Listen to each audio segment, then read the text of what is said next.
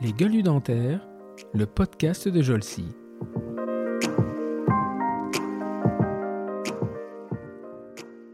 À l'époque, euh, ça bombardait au Liban, c'est une période qui était terrible. Euh, ça passait aux, infos tous les jours. Un jour, je me retrouve au centre de soins Gaston Berger. Bon, pour ceux qui connaissent, à Marseille. Euh, Jean-Louis Brouillet est là. Il me dit Écoute, j'écoute les infos, c'est terrible. Euh, comment va ta famille?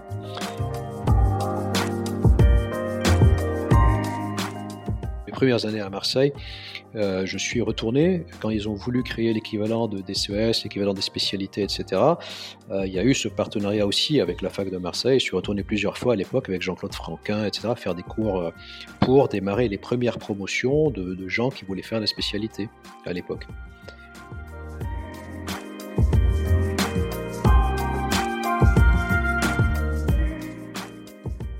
Et d'ailleurs, jusqu'à cette époque-là, je n'avais toujours pas demandé la nationalité, l'intériorisation française, parce que je ne pensais pas rester. Mais une année après l'autre, une année après l'autre, tu regardes, tu te dis, bon, ça fait quand même quelques temps que je suis là, peut-être qu'il faut euh, choisir et se dire que tu vas rester ou pas. Et j'ai choisi de rester.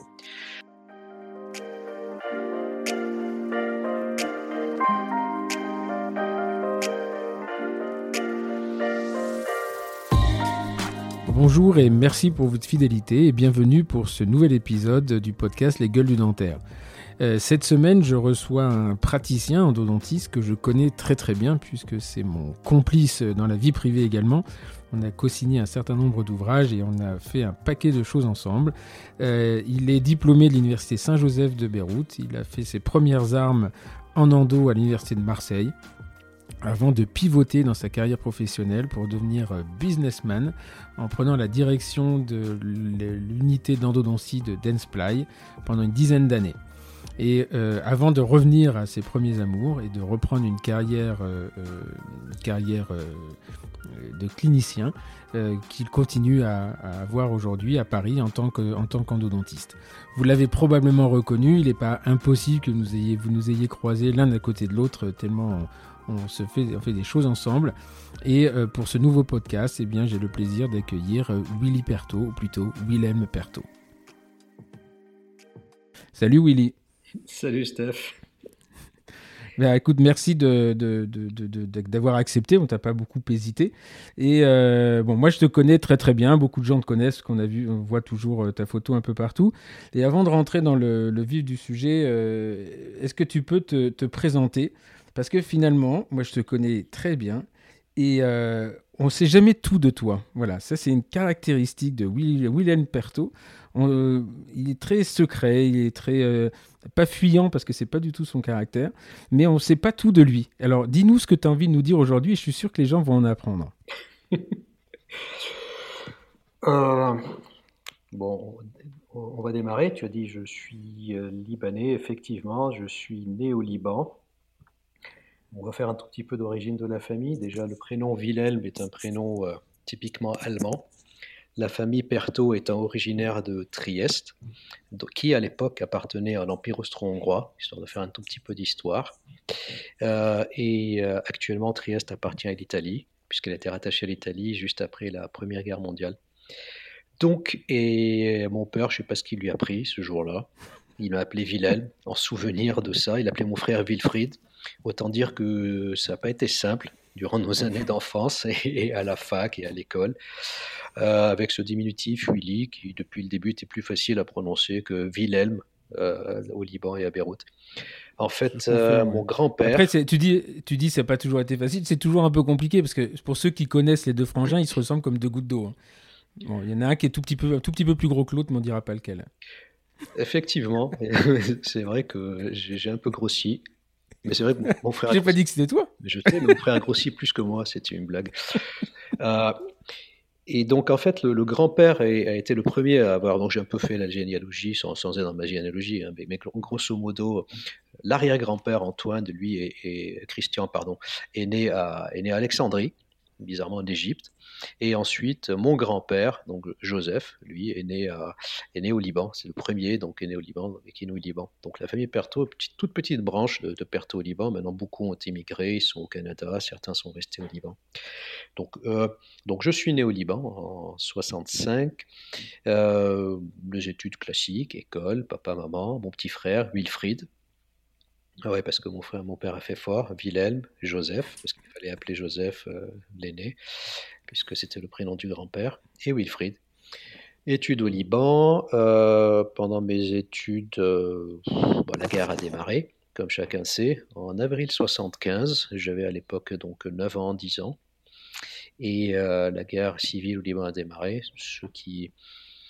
Bon, après, je vais raconter un tout petit peu à propos de la guerre, etc. Mais c'est pas il n'y a, a, rien d'héroïque là-dedans, c'est que tout simplement tu te retrouves là et, puis tu fais ce qu'il faut pour, euh, pour continuer à vivre normalement, comme tout le monde, donc il n'y a pas vraiment de grand mérite à faire ça. C'est-à-dire que toi, au moment de la guerre, tu es, en quelle classe? Tu es au collège? Non, pas tout à fait. Enfin, tu rentres au collège euh euh, Je ne sais pas à l'époque, parce que si tu veux, les correspondances par rapport à l'époque, il n'y a pas collège, CE1, CE2. Donc nous, on démarrait, si tu veux, il y avait le jardin, ensuite tu avais la 12e, et puis la 11e, et puis la 10e. Donc en fait, ça a démarré, j'étais en 7e, donc l'année quasiment du certificat. Voilà, c'est à ce moment-là que ça a démarré. Donc, je, euh, voilà. Certificat d'études. oui, c'est ça. À l'époque, excuse-moi, c'est un autre siècle pour moi. Tout à fait, mais c'est un autre siècle. Mais à l'époque, si tu veux, c'était le système au Liban était, c'était ça. C'était donc la septième. Bon, il n'y avait pas encore de certificat, il y avait plus de certificat d'études à proprement parler, mais c'était l'année où, quand le certificat existait, c'était la septième. Et après, tu passais en sixième. Euh, donc moi j'étais j'étais donc à l'époque en septième quand la guerre a démarré. Euh, donc 9-10 ans. Euh, je me rappelle bien, c'était un dimanche 13 avril, je me souviens bien, parce qu'à l'époque, c'était la première communion de mon frère ce jour-là. Et, donc après, bon, euh, on habitait Beyrouth, tu fais l'école, tu comprends pas ce qui se passe, tu prends des bombes, tu prends des, des routes que tu ne peux pas prendre parce qu'il y a des francs-tireurs, parce que tu écoutes les infos, tu regardes les journaux, et puis voilà, et puis, et puis la guerre avec euh, tout ce qui est tout ce qui est affreux, tout ce qui est et puis euh, et tout ça a duré euh, toutes les années d'études.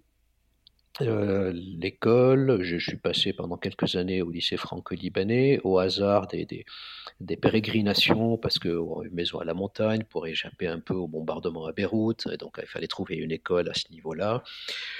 Et donc, il y, a eu tout ça jusqu'à un moment, donc euh, tu, as le bac, et une fois que tu as le bac, et eh ben, tu, tu, vas faire la fac. Et là, à l'époque, je voulais faire médecine, et je ne sais pas ce qui m'a pris ce jour-là. Euh, je, je, vais pour présenter donc la candidature, et sur le chemin, je me dis, tiens, non, je ne vais pas faire médecine, je vais faire dentaire. Et j'arrive là-bas et je présente ma candidature pour faire dentaire. Et, je passe... et, qu'est-ce qui fait? Parce que euh, tu ne tu prends pas une décision comme ça. Il y a bien quelqu'un ou quelque chose. Ah, tu as réfléchi après ce qui a fait que tu as choisi plus dentaire que médecine ou euh? Euh, Je me suis dit c'était trop long. Je sais pas, d'un coup j'ai eu un coup de paresse. C'était complètement naze. Et effectivement, et, si ça fait partie et bon, on en parlera peut-être à la fin, mais peut-être c'est la seule chose euh, que, que, que, je, regrette un peu. J'aurais aimé peut-être faire médecine, mais c'est pas du tout le système comme, comme en France où on considère que les gens qui ont raté médecine font dentaire. Si, moi, j'ai été, je me suis inscrit parce qu'il n'y a, pas, y a pas un système de concours, c'était un examen d'entrée. Euh, donc on faisait un examen d'entrée à l'école de, de, de, médecine ou à l'école de médecine dentaire à l'université Saint-Joseph à, Beyrouth, qui en fait parce que c'est ça, il faut, euh, il faut, il faut juste expliquer. Il y a, il y a deux universités. Euh, d'abord, le, Liban, c'est un pays qui est, qui est un peu compliqué à comprendre. Il faut y être allé pour comprendre, mais il y a, il y a politiquement, enfin actuellement. Je suis même pas sûr qu'on comprenne cela dit. Même si tu, vois, je suis même pas sûr que les, les gens qui vivent là-bas le comprennent. Il y, a, une vraie séparation entre les, enfin une séparation. Il y, a, vraiment presque deux populations, la population musulmane, et la population catholique. Et, euh, euh, d'ailleurs, au niveau des, il y a des gens qui parlent que arabe et d'autres qui parlent quasiment que français. Euh, c'est assez compliqué à, comprendre comme comme vie là-bas. C'est un, pays. Moi, j'y suis allé une fois. J'étais très malade, mais c'est un pays qui est fascinant quand même. C'est un pays qui il y a un accueil des gens là-bas qui, qui, qui, qui, est vraiment extraordinaire. Mais, euh, et donc, en dentaire, il y a deux, deux, deux universités. Hein. Il y a l'université Saint-Joseph qui est catholique, c'est ça Et l'université arabe. Non, en fait, il y, a plus que ça. À l'époque, il, à, l'époque, il y avait que l'université Saint-Joseph, qui était en fait l'émanation de ce qui s'appelait à l'époque la faculté française de médecine et qui à l'époque avait été dans les années 1900 avait été fondée par des jésuites et qui ont fondé l'université Saint-Joseph. Et dans l'université Saint-Joseph, il y a l'école de médecine, la, médecine dentaire, la pharmacie, l'école de gestion, l'école. Voilà. donc en fait, c'est une université avec tout, euh, les différentes disciplines qu'on trouve dans une université.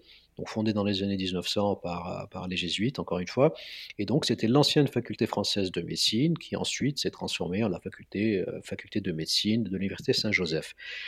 Euh, donc effectivement. là, c'est une université euh, purement francophone. Tous les cours sont en, tout à français là-bas. Absolument. Tout est, tout est en français toujours. Euh, ensuite, pendant, à ce moment-là, je, pense que je devais être en deuxième année à l'époque de, de, Dentaire, lorsque le gouvernement libanais a créé l'université libanaise, qui elle est une université publique, puisque l'université Saint-Joseph est une université donc privée. Ensuite, il y a l'université libanaise, donc qui a été créée par le gouvernement. Ensuite, plusieurs universités sont faites, l'université arabe, etc., etc. Donc là, actuellement, je ne sais pas combien d'universités il y a, mais à l'époque, il y avait l'USJ, l'université Saint-Joseph, dans laquelle j'ai fait mes études. Et ensuite, un peu plus tard, est venue l'université libanaise. Voilà. D'accord. Et en dentaire, euh, il n'y a que ces deux universités-là qui avaient une, formation en dentaire. À l'époque, oui, absolument tout à fait. Et là, aujourd'hui, il y en a plusieurs. Aujourd'hui, il y en a plusieurs. Université libanaise, université. Et en fait, ouais, euh, tu disais une chose il y a d'un côté les, catholiques, etc. Non, il y, a, une population chrétienne, une population musulmane, il y a les druzes, il y a, il y a, quand même quelques. Il y, a, beaucoup de différentes communautés. Et donc, même chez les, chez les chez les chrétiens, il y a les catholiques, il y a les orthodoxes. Il y a...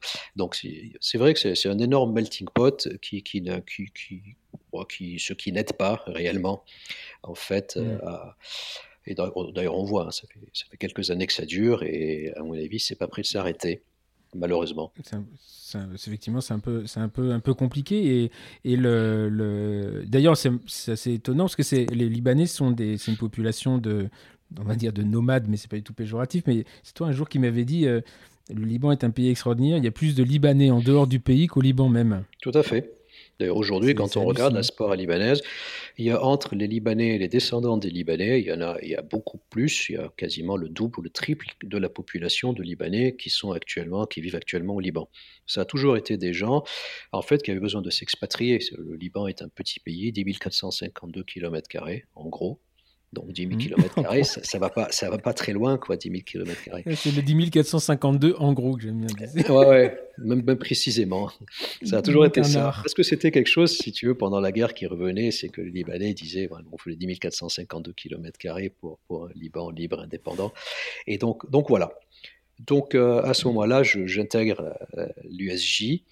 Euh, c'était assez, assez, assez, assez spécial. Mais c'est vrai qu'en fait, il faut en être sorti plus tard pour, euh, pour se rendre compte. En fait, je me suis rendu compte de ce que j'ai vécu lorsque je suis arrivé en France. Et ça, c'est, on, en parlera peut-être un peu plus tard. donc, euh, au début, et, l'université Saint-Joseph, la fac dentaire, je ne sais pas si tu as l'occasion de la visiter quand tu es passé à Beyrouth, elle est localisée dans des anciens bâtiments qui étaient très très beaux d'ailleurs, et qui étaient rue de Damas. La rue de Damas, est une rue qui coupe Beyrouth en deux parties qui était, et qui continue jusqu'aux anciens souks de Beyrouth et qui, euh, et qui, qui, coupe la, capitale en Beyrouth Est et Beyrouth Ouest. Beyrouth Est étant à, dominance chrétienne, Beyrouth Ouest étant à dominance musulmane, même si des, musulmans vivent aussi en zone Est, etc., mais à dominance. Et, et c'était en fait la ligne de démarcation pendant la guerre, c'était la ligne de front entre, euh, entre les deux Beyrouth. Et donc, mmh euh, ouais, quand je, quand je commence la première année à l'époque, euh, euh, c'était en 83, 1983, première année dentaire. Quelques mois après, voiture piégée. qui explose à côté de la fac, un des enseignants qui, qui se fait tuer. Et là, donc, et à l'époque, euh, on, passait, je me rappelle très bien, on passait d'une salle à l'autre pendant les cours. Il y avait des, sacs, des sacs de sable sur les fenêtres, etc. Parce qu'il y avait des snipers de l'autre côté qui pouvaient tirer dessus. Et, à ce moment-là, ben, nos enseignants et le, doyen de la fac ont cherché un autre endroit pour qu'on puisse continuer à, travailler, à, faire nos études. Ils ont déménagé du côté de Jounier, et dans une zone qui est un peu plus au centre de la, zone chrétienne, dans le Mont Une, petite, une petite ville qui est sur la mer, dans la baie de Jounier. En fait, il y a un port là-bas. Mmh. Et euh, ils ont mis la clinique, je me rappelle très bien, dans le sous-sol d'une école où on faisait, nos, on faisait la clinique là-bas et, ensuite il y avait les cours qui étaient dans un autre endroit euh, à côté de Jounier. La clinique était dans un endroit qui s'appelle Zouk, Zouk Michael. Enfin bon, après, mm. ceux, qui ont été là-bas connaissent. Et, on a fait nos études comme ça avant de revenir ensuite à la rue de Damas quand ça se calmait. Donc en fait, il faut comprendre qu'en fait, pendant la guerre, c'était des épisodes où pendant plusieurs semaines ou mois, il se passait rien, on pouvait avoir une vie normale. Et puis à un moment, euh, ça pouvait commencer. On sentait que euh, politiquement, ça n'allait plus, ça devenait de plus en plus agressif à la radio, les gens entre eux, tout ça, les politiciens. Et puis d'un coup, ça commençait, ça partait en vrille. Et puis euh, des tirs, des, des, euh, des, des, bombes le matin qui explosaient. C'est tellement petit qu'en fait, on entend même les départs. C'est-à-dire que les gars, ils te balancent un obus, tu entends le départ de l'obus et tu attends pour voir où est-ce qu'il va tomber. Mmh, et mmh. ouais, c'est une période assez bizarre. À l'époque, et Wilfried, il a... Wilfried, il a quel âge à ce moment-là? Bah, il a deux ans de moins que moi, mon frérot. D'accord. Et donc lui, il est encore à l'école là. Tout à fait, oui. Absolument. Mais, mais quand je te parle de tout ça, entre, bon, il y a des déménagements, mais quand je te parle de, des bombes, des voitures piégées, etc., ça, c'est durant toute la guerre. C'est-à-dire à partir, bon, mon frère a 7 ans, moi j'en ai 9, 9 et demi, et pendant toute cette période-là, tu, tu, vas à l'école, et je me rappelle très bien, mes parents, je, me demande ce qu'ils ont vécu. Quand tu vois aujourd'hui comment on veille sur nos mmh. enfants et que l'autre, il va descendre des escaliers et tu as peur pour lui, faut se rappeler mmh. qu'à l'époque, il n'y avait pas de téléphone portable. Il y avait... et eh tout, le monde n'a pas un, tout le monde n'a pas un gamin comme le tien. Non, mais je pense que, tout le monde a peur à un moment ou à un autre pour ses gamins. Tu vois, c'est pas. Ah, c'est sûr. Et quand tu vois, alors tu imagines ton gamin qui sort, qui part à l'école, et là tu entends aux infos, et tu entends une explosion, et tu entends aux infos mmh. qu'il y a eu une voiture piégée ou qu'il y a des bombes qui sont en train de tomber, etc. Donc nos parents devenaient fous. Donc c'était et pendant toute une période, ça, ça, a duré quand même 15 ans cette petite blague là. Et d'ailleurs, c'est même pas fini. Ça, a recommencé. Enfin, Est-ce qu'il y a, oui, il y a eu une trêve un peu quand j'y suis allé, mais vers les années très, 90, vers les années 90, ça s'est calmé un peu. Il y a eu Rafik Hariri, etc. Et puis à nouveau, l'assassinat de Rafik Hariri et c'est reparti en vrille, quoi. Hmm. Et puis là, jusqu'à ce que, jusqu'à récemment, là où euh, il n'y a pas eu que ça, parce qu'il y a eu la, il y a eu la, enfin là, il y a, y a des nouvelles euh, actions armées, mais il y a eu l'explosion du, port avec le, truc d'engrais là où euh, c'est très difficile hein, d'ailleurs de quand t'es pas dedans de, de comprendre et euh, enfin moi j'en ai parfois discuté avec toi, avec d'autres Libanais et je crois que c'est extrêmement complexe. et est-ce que vous voyez une issue par rapport à ça? Enfin, est-ce qu'il est vous dites voilà il faudrait qu'il se passe ça pour qu'on s'en sorte ou en ce moment finalement c'est honnêtement j'ai beaucoup de mal à avoir une issue. Je veux dire, c'est c'est pas. Bon, faut pas, faut pas parler politique parce que tu parles avec dix Libanais, chacun aura un avis différent et chacun aura un, parti pris différent et chacun, chacun aura la solution.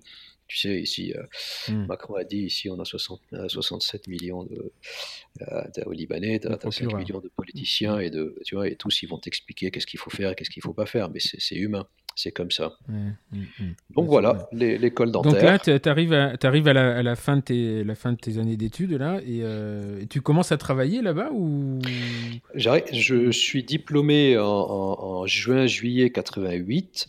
Euh, quelques mois d'ailleurs euh, après la disparition de mon père qui est décédé en avril 88. Et, juste pour, pour, finir sur le tableau, je me rappelle très très bien sur tout ça. En fait, la fac, il y avait des coupures de courant. Il y avait de temps en temps, on pouvait pas y aller. Les enseignants, eux, ils se dévouaient. Ces chapeaux, en fait, vraiment, c'est. Faut, faut imaginer ce que c'était. C'est que malgré tout, mmh. malgré les bombes, tout ça, les, les, enseignants se débrouillaient pour y aller, pour faire les cours. Euh, les gens étaient là. Alors, de temps en temps, ouais, il y avait quelqu'un qui était blessé, quelqu'un qui. Ouais, c'était, c'était, c'était assez spécial. Et je me souviens de, de, cette, de ces scènes-là, par exemple, où tu te retrouves avec euh, coupure de courant pendant que tu es en train de sculpter ton amalgame sur le patient. Mmh. Et tout le monde sort dans la cour, parce qu'on était dans, dans, une école, tout le monde sort dans la cour euh, pour finir de sculpter les amalgames au soleil ou bien avec une lampe frontale. Sur le patient? Oui, avec, avec, le patient. Parce qu'au fauteuil, bah, coupure de courant, tu es à l'intérieur, tu vois plus rien. C'est de là qu'il y a beaucoup de surocclusion que les patients que j'ai fait à l'époque Ouais, ouais, des grosses, de surocclusion, beaucoup de gros spécialistes d'ATM. Et non, non, c'est assez. Voilà, faut, faut vraiment imaginer ça, quoi. C'était, c'était, c'est délirant.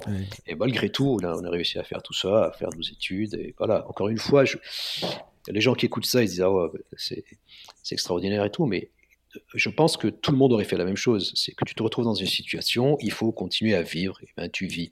Ça n'empêche pas que le mmh. soir, on sortait, ça n'empêche pas que les jours euh, où c'était calme, tu allais à la plage, tu allais à la montagne, etc. etc. Tu faisais du ski. C'était, voilà, c'était. Il y avait la guerre, mais en même temps, on vivait.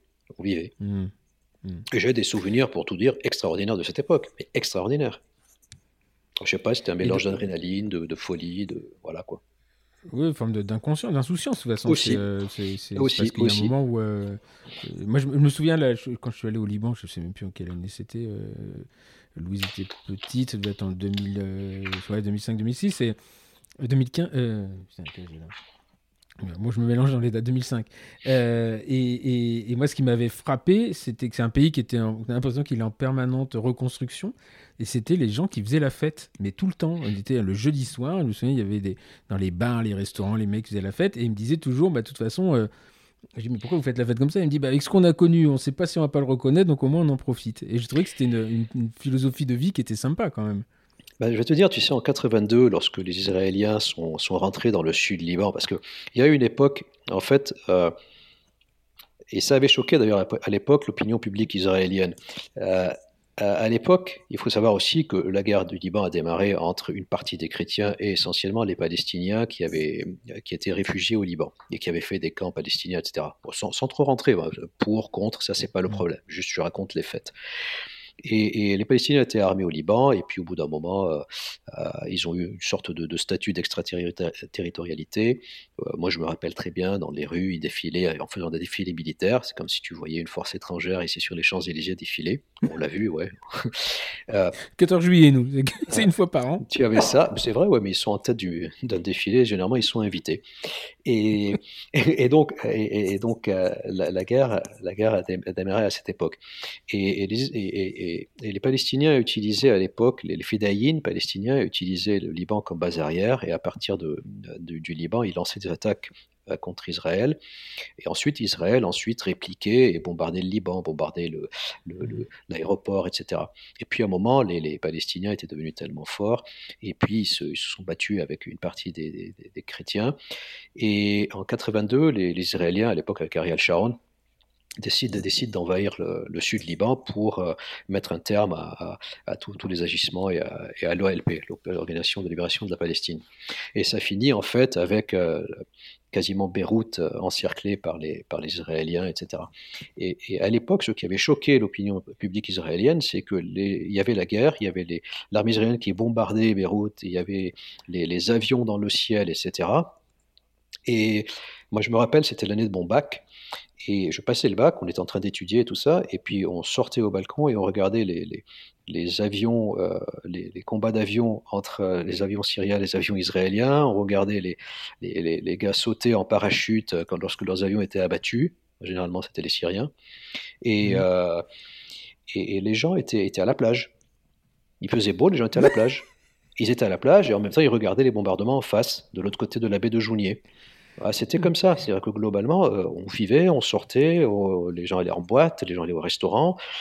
Et puis voilà, il y avait des périodes où c'était beaucoup plus violent. Donc à ce moment-là, pendant 48 heures, bah, tu restais chez toi, et, ou bien les gens descendaient dans les abris. Et puis ça recommençait. Le matin, ça bombardait, et puis tu disais, bon, alors qu'est-ce qu'on fait? On va à l'école ou on va pas à l'école aujourd'hui? On va mmh. attendre un peu pour voir s'il y a d'autres bombes qui tombent. Et puis, bah, ça tombait plus. Bah, à ce moment-là, tu, tu, y allais, quoi. Tu vas à l'école. Et en passant, tu, tu, moi, je me rappelle très bien, tu passes dans un endroit, il y a des, débris de verre par terre, etc. Les, gens sont en train de ramasser tout ça parce que la bombe est tombée là il y a, il y a, il y a quelques, quelques minutes et on ramasse tout ça et puis on continue, quoi. Donc, c'est vrai que c'était un peu, c'est un peu hallucinant d'en parler comme ça. C'est bizarre. Non, et 50 ans après, il y a le Covid et là, tu sors plus. Ouais, c'est extraordinaire. Même pas, non C'est extraordinaire. ok, donc là, tu, finis tes études, euh, tes études de dentaire, tu es diplômé de, Saint-Joseph, mhm. et tu commences, à, tu commences à exercer un peu ou Oui, déjà je, je, fais quelques, euh, quelques mois, vraiment quelques mois. C'est-à-dire qu'entre le moment où je suis diplômé, je vais travailler 4 ou 5 mois dans un cabinet à Beyrouth, qui est d'ailleurs le cabinet de ma cousine, euh, Monique Berthaud, qui elle aussi avait fait, fait dentaire. Et pendant quelques mois, je travaille là. Et, et à l'époque, il y avait des partenariats entre les, la, fac, ma fac, l'Université Saint-Joseph, et, et, différentes facultés dans le monde, notamment des facultés françaises. Et il y avait un partenariat avec la fac de Marseille, les facs parisiennes, la fac de Lyon. Et, et j'avais envie de faire une spécialité. Et je pensais déjà à l'endo. C'est très libanais, hein, parce que ceux qui nous écoutent n'ont peut-être pas l'habitude, mais il y a, une très très forte, euh, très forte euh, affinité pour l'endo chez les, Libanais. D'ailleurs, c'est des gens qui, euh, qui, les Libanais sont des gens qui connaissent très très bien la littérature. D'ailleurs, il y a des grands noms, hein, Ghassan, comment il s'appelle le professeur, celui qui est professeur, qui a monté un groupe là, qui, est, très sympa, qui a dû être blessé d'ailleurs pendant la guerre parce qu'il a un problème à la jambe. Euh, son nom m'échappe, euh, tu vois qui c'est Ouais, je vois, Issam, Issam Khalil. Issam, Issam Khalil, voilà. Ouais, tout à fait, bien sûr. Il y a, y a voilà, tous, les copains, tous les copains libanais. Et c'est vrai que c'est toujours étonnant parce que c'est des.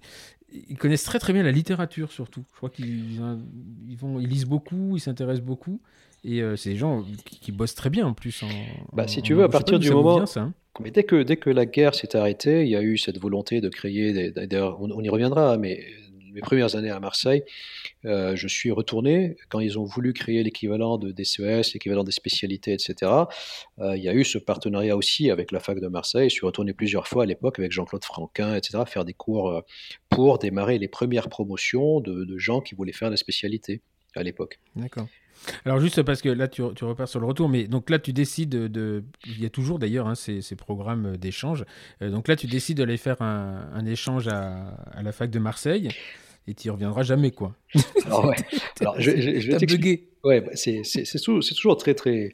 C'est, jamais euh, blanc ou noir. Mais en fait, euh, alors je, me souviens, je me souviens de ça comme, comme hier. Hein. Je, voulais faire. Euh, je, pense à notre doyen qui est, qui est, qui est décédé, le doyen de l'époque, qui est décédé il y a, il y a deux ans, qui est vraiment un, très très très grand monsieur que, que j'admirais beaucoup, que j'aimais beaucoup, qui s'appelle le doyen Elia Aramouni, et je me rappellerai très bien, on était à, à, Jounier, dans cette petite école dans laquelle on prenait les cours. Et, j'étais là-bas et un jour, il me prend dans son bureau, on discute, il me dit, écoute, si tu veux aller faire une spécialité, il y a trois endroits où tu peux aller. Les facs parisiennes, où j'ai des contacts, Lyon et Marseille. Euh, et en fait, euh, Marseille, il y avait l'Ando. Dans les autres facs, il y en mmh. avait aussi, mais il y avait déjà beaucoup de Libanais. Et je me suis dit, allez, de plus, euh, ça ne va pas servir à grand-chose. Et j'ai choisi Marseille parce que déjà, c'est sur la Méditerranée. Et que, on ne va pas faire la blague des, des, nuls, mais globalement, c'est Beyrouth, quoi. Et j'exagère un peu. Et, il y avait et à l'époque, je me rappelle très bien, il y avait, il y avait Jean-François Michel, qui était, qui était un, grand, un grand spécialiste de l'occlusion, qui venait faire des cours au Liban. Et c'est par son biais qu'il y avait eu ce partenariat. Et en fait, il y avait une place qui avait été laissée pour garder pour un Libanais dans ce, dans ce DU. Et donc j'ai intégré le DU euh, et il m'a dit voilà, si tu veux y aller, euh, je passe le DU un coup de, D'Ando ou Le DU d'Ando. Le DU d'Ando. DU d'Ando. Absolument. Et il me dit ouais, j'ai je suis passé à l'Occluso parce que j'ai pensé comme ça à Jean-François Michel, qui était venu plusieurs fois pendant la guerre faire des cours au Liban, tout, il adorait les mmh. Libanais. Et il avait accueilli chez lui plusieurs Libanais qui ont fait les DU d'Occluso à l'époque. Et c'est lui qui avait commencé par faire, à l'époque, c'était le doyen Henri Zatara, à Marseille, mmh. et qui avait créé euh, ce, partenariat avec, euh, avec aussi euh, l'USJ, à Beyrouth. Et je me rappelle très bien Doyen Harmonie qui me dit voilà, tu veux y aller, voilà, je, passe un coup de fil et c'est bon, la place est pour toi. Et j'ai dit banco, voilà. Mais quand je suis venu, puisque on rebondit sur ça, tu me disais tu es venu, tu n'es jamais reparti, je suis venu, je n'ai jamais je suis jamais venu dans l'idée de, rester. Pour moi, c'était je fais ma spécialité, entre guillemets, moi si je sais que tu n'aimes pas trop ce terme, mais je fais mmh. ce, ce DU, et puis, je, et puis je, je, rentre exercer au Liban. Ça a toujours été mon idée première, ce qui fait, on en reparlera peut-être plus tard, que j'ai beaucoup tardé à demander ma naturalisation, ma, nationalité française, puisque que, que j'ai maintenant, puisque j'ai les deux passeports, mais j'ai vraiment tardé à le faire, parce que je ne pensais pas rester du tout en France. D'accord. Et donc là, tu rencontres, euh, tu rencontres euh, Jean-Pierre Proust, euh, qui, qui, va quand même, qui va te marquer quand même. Je pense il y a des, gens qui nous marquent. Et toi, ça a été un de, un de ce qu'on appelle un sponsor? C'est plus que ça, c'est un mentor, c'est un sponsor. Il y a peu. Honnêtement, quand je, quand je regarde, j'ai 55 ans, quand je regarde derrière moi, il y a vraiment extrêmement peu de gens à qui je pense devoir quelque chose. Euh, et ben c'est pratiquement la seule personne à qui je dois quelque chose. C'est vraiment quelqu'un qui m'a énormément aidé. C'est un garçon, un monsieur, je un garçon, c'est un monsieur qui, est, qui, est, vraiment un, grand, un grand, humaniste, un, euh, une personne qui a une grande idée du service public, c'est-à-dire quand il était prof à la fac, et puis voilà, il fallait faire les heures, il fallait faire tout.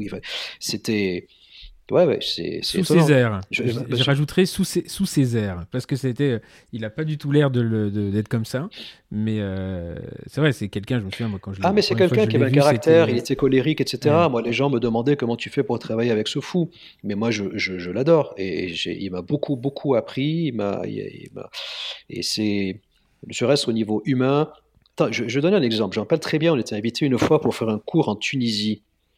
Et, et, et à la fin, on, finit par faire le voyage aller-retour dans une sorte d'avion qui ressemblait à rien, presque il y avait en même temps des, sacs de, de, courrier à l'intérieur, parce que c'était moins cher et que tu comprends, il fallait pas dépenser l'argent du contribuable, parce que c'était payé par la fac de Marseille. Mais je, je rigole pas. Il était comme ça. je me souviens, je l'ai rencontré, euh, j'étais tout jeune à la SFE et, et, euh, c'était, c'était c'est, vraiment un monsieur d'ailleurs, parce qu'il est toujours j'espère qu'il écoutera ce podcast. Et euh, voilà, moi, c'est quelqu'un qui m'a marqué. Ah, il m'a pas formé, parce qu'il a, il a pris sa retraite au moment où moi je sortais de mon œuf. Mais euh, voilà, je l'ai eu l'occasion de le revoir après à différentes occasions, notamment au baptême de tes enfants. Et, c'est vrai que c'est un monsieur, quoi. C'est, Tout à fait. Il en impose.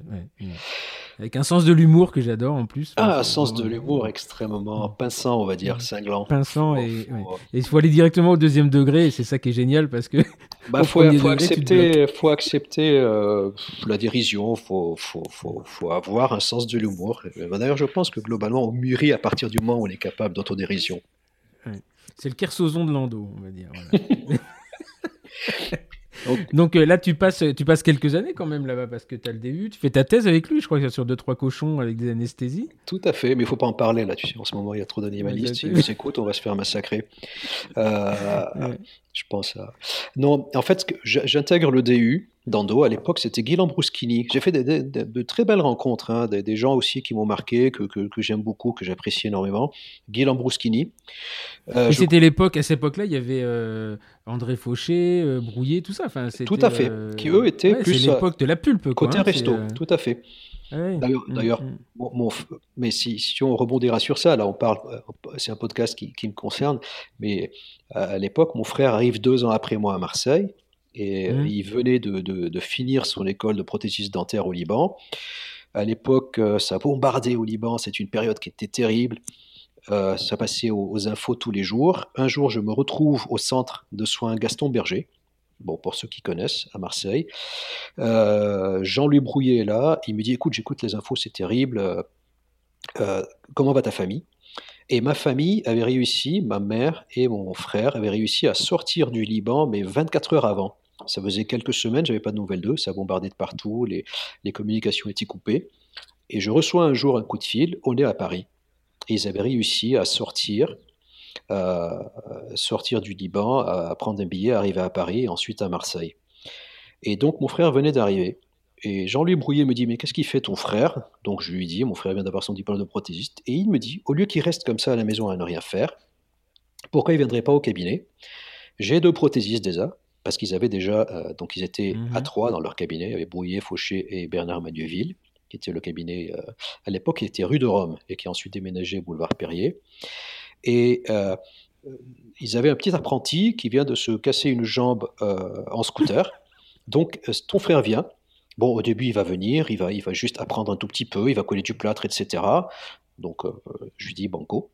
Et c'est comme ça, en fait, qu'ils euh, ont mis le, le, pied de mon frère à l'étrier. Et maintenant, mon frère a racheté le laboratoire lorsque Brouillet et Fauché ont voulu s'en séparer. Et maintenant, il a son propre laboratoire. Et il a démarré comme ça chez, chez André Fauché, Jean-Louis Brouillet, pour qui on est, à qui il est extrêmement reconnaissant et avec qui on a des relations plus qu'amicales. Alors, pour ceux, pour ceux qui ne connaissent pas, qui connaissent pas Wilfried, c'est un, artiste. moi, j'ai vu des, choses qu'il a fait. C'est d'abord, il est, il est, il est adorable, il est drôle.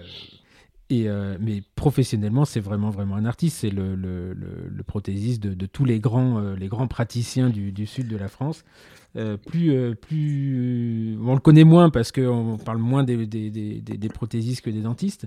Mais voilà, je sais pas, je crois qu'il a déjà trop de boulot pour être travaillé avec d'autres mais euh, c'est, il a vraiment une patte extraordinaire. il a fait ses classes, il a fait ses classes là-bas, il a fait ses classes euh, pendant, pendant plus de 15 ans avec, euh, avec Jean-Luc Brouillet, André Fauché et Bernard Manuel. Oui, je, alors c'est la chance qu'il a eue et, le, le, le, enfin, le, maître mot de ce podcast, c'est la chance se provoque, c'est-à-dire qu'il a su l'apprendre. C'est-à-dire qu'il aurait pu prendre ça et puis faire n'importe quoi derrière, mais voilà. Donc c'était. la chance se provoque. tu sais, je vais te dire un truc là. Je regardais. bon, on reviendra peut-être sur ça tout à l'heure quand on parlera un peu du parcours. La, meilleure définition de la, de la chance, je ne sais pas si elle se provoque, je ne sais pas si le hasard n'existe pas. En fait, je sais qu'il y a une chose, la, meilleure définition que j'ai eue de ça, c'était en avril 98, je me retrouve à faire mon premier cours en Afrique du Sud. Et à l'époque, euh, donc il y a plus de 23 ans, et à l'époque, euh, celui qui me faisait voyager un peu partout là-bas, c'était le, distributeur exclusif de MyFair. Et ce garçon s'appelle Glenn Goldschmidt. Donc là, depuis, il a revendu sa, boîte, etc. Mm. Et, je me rappelle, donc j'ai voyagé plusieurs fois en Afrique du Sud, plusieurs fois avec Glenn Goldschmidt. On a fait le Cap, d'Urbain, Port-Elizabeth, euh, euh, Johannesburg, évidemment, etc., pour faire des cours un peu là-bas. Et j'ai beaucoup voyagé avec lui. Et un jour, il m'avait donné la définition, et en me disant, What is luck? C'est luck is when preparation meets opportunity. Mm-hmm. Et j'ai mm. trouvé ça absolument, euh, absolument génial, absolument juste.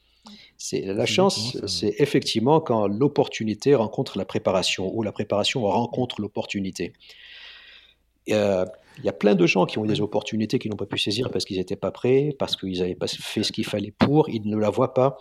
Et en fait, c'est ça, c'est on essaye de faire en sorte. Ça, ouais. C'est exactement ça. Quand on réussit, on te dit, mais toi, tu as eu la chance de. Bah oui, mais c'est effectivement, j'ai eu la chance de te rencontrer. Moi, j'ai eu la chance de te rencontrer. J'ai eu la chance de rencontrer Jean-Yves. Ça veut rien dire. Euh, plein de gens m'ont rencontré, plein de gens ont rencontré Jean-Yves, ils n'ont pas fait ton parcours. Et donc, si tu veux, euh, tout à l'heure, j'ai écouté, tu disais, c'est grâce à lui. Non, c'est grâce à toi. Si tu veux, il y a plein de gens euh, qui étaient des copains, on a fait des choses ensemble, etc. Ils n'ont jamais fait ça. Donc, si tu veux, voilà. Tu avais envie de le faire. Oui, après on, parlera un peu de, de, notre rencontre peut-être, mais euh, euh, l'idée c'est que tu n'es pas obligé de le faire aussi. Et je pense que les temps ont changé beaucoup. Les temps ont changé parce qu'à l'époque il n'y avait pas les réseaux sociaux, il n'y avait pas tout ça, et que euh, voilà. Le, moi je me souviens quand tu avais dit à, à Pierre Machetou, mais Pierre, regarde-le, écoute-le, ce mec-là il en veut. Et euh, aujourd'hui, je ne sais pas si, ça se passerait comme ça, en toute honnêteté, je ne sais pas. Mais euh, moi, je sais que la chance que j'ai eue, c'est. Des fois, on se dit on a eu la chance d'être au bon endroit au bon moment. Sauf que le bon endroit, il faut y aller, et le bon moment, il faut être, faut être bah, C'est exactement ça. C'est bien ce que je dis, c'est que euh, effectivement, parce que tu en as envie, et quand, quand quelqu'un te dit tu, tu, as de la chance, et ben la réponse c'est, ça c'est quelque chose que, que, me dit que, que, me dit Laurent, c'est qu'est-ce que la chance à avoir là-dedans? Hmm. Alors voilà, expliquez-moi qu'est-ce que la chance elle, elle, là-dedans? Elle, elle a quand même eu la chance de te rencontrer. je lui bah, ça, je ne vais pas parler pour elle. Est-ce que c'est une chance ou pas? C'est autre chose. C'est elle qui dira. Mais grosso modo, qu'est-ce que la chance a à avoir là-dedans? Tu vois, c'est voilà, hmm. c'est. Donc là, tu fais le. Il arrive euh, comme ça. Personne ne te filera jamais rien. ça, c'est un truc que j'ai appris il y a longtemps d'ailleurs. Hein.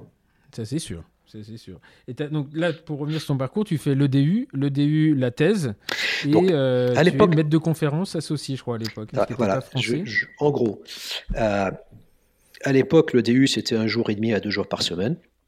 Il fallait occuper le reste du temps, premièrement, et deuxièmement, il fallait que je me fasse des sous parce que je suis arrivé, j'étais sans le sou. Hmm. Euh, donc, euh, je rencontre en même temps Jean-Pierre Proust, qui lui, à l'époque, avait Guy Lambrouskini qui s'occupait du, du DU. C'est là que j'ai rencontré aussi Guy Lévy, avec qui j'ai pas mal appris aussi, qui est un personnage extraordinaire, euh, l'inventeur du Canal Finder, euh, qui à l'époque, juste après, est parti aux États-Unis, passé quelques temps, euh, et Jean-Pierre Proust, qui à l'époque dirigeait le labo de recherche en même temps que Jean-Claude Franquin à la fac à Marseille, et qui me dit, écoute, tu vas venir en même temps faire de la recherche au laboratoire. À l'époque, c'était un laboratoire qui s'appelait IMEB, Interface Matrice Extracellulaire Biomatériaux. Et on travaillait d'ailleurs. Hmm c'est toujours le cas, non? Il s'appelle plus comme ça, le laboratoire d'Abou, IMEB Abou? Je crois qu'il n'a pas changé de nom. Hein. Eh ben, je ne sais pas, mais à l'époque, ça s'appelait ça. Alors, si, ça, si c'est si toujours ça, c'est sympa. Et j'ai rencontré là-bas, donc, euh, il y avait Jean-Claude Franquin, qui, dirigeait le labo avec Jean-Pierre.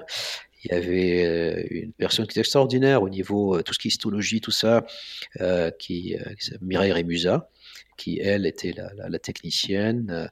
Il y avait Anne aussi qui s'occupait, qui faisait le secrétariat, et j'ai énormément appris.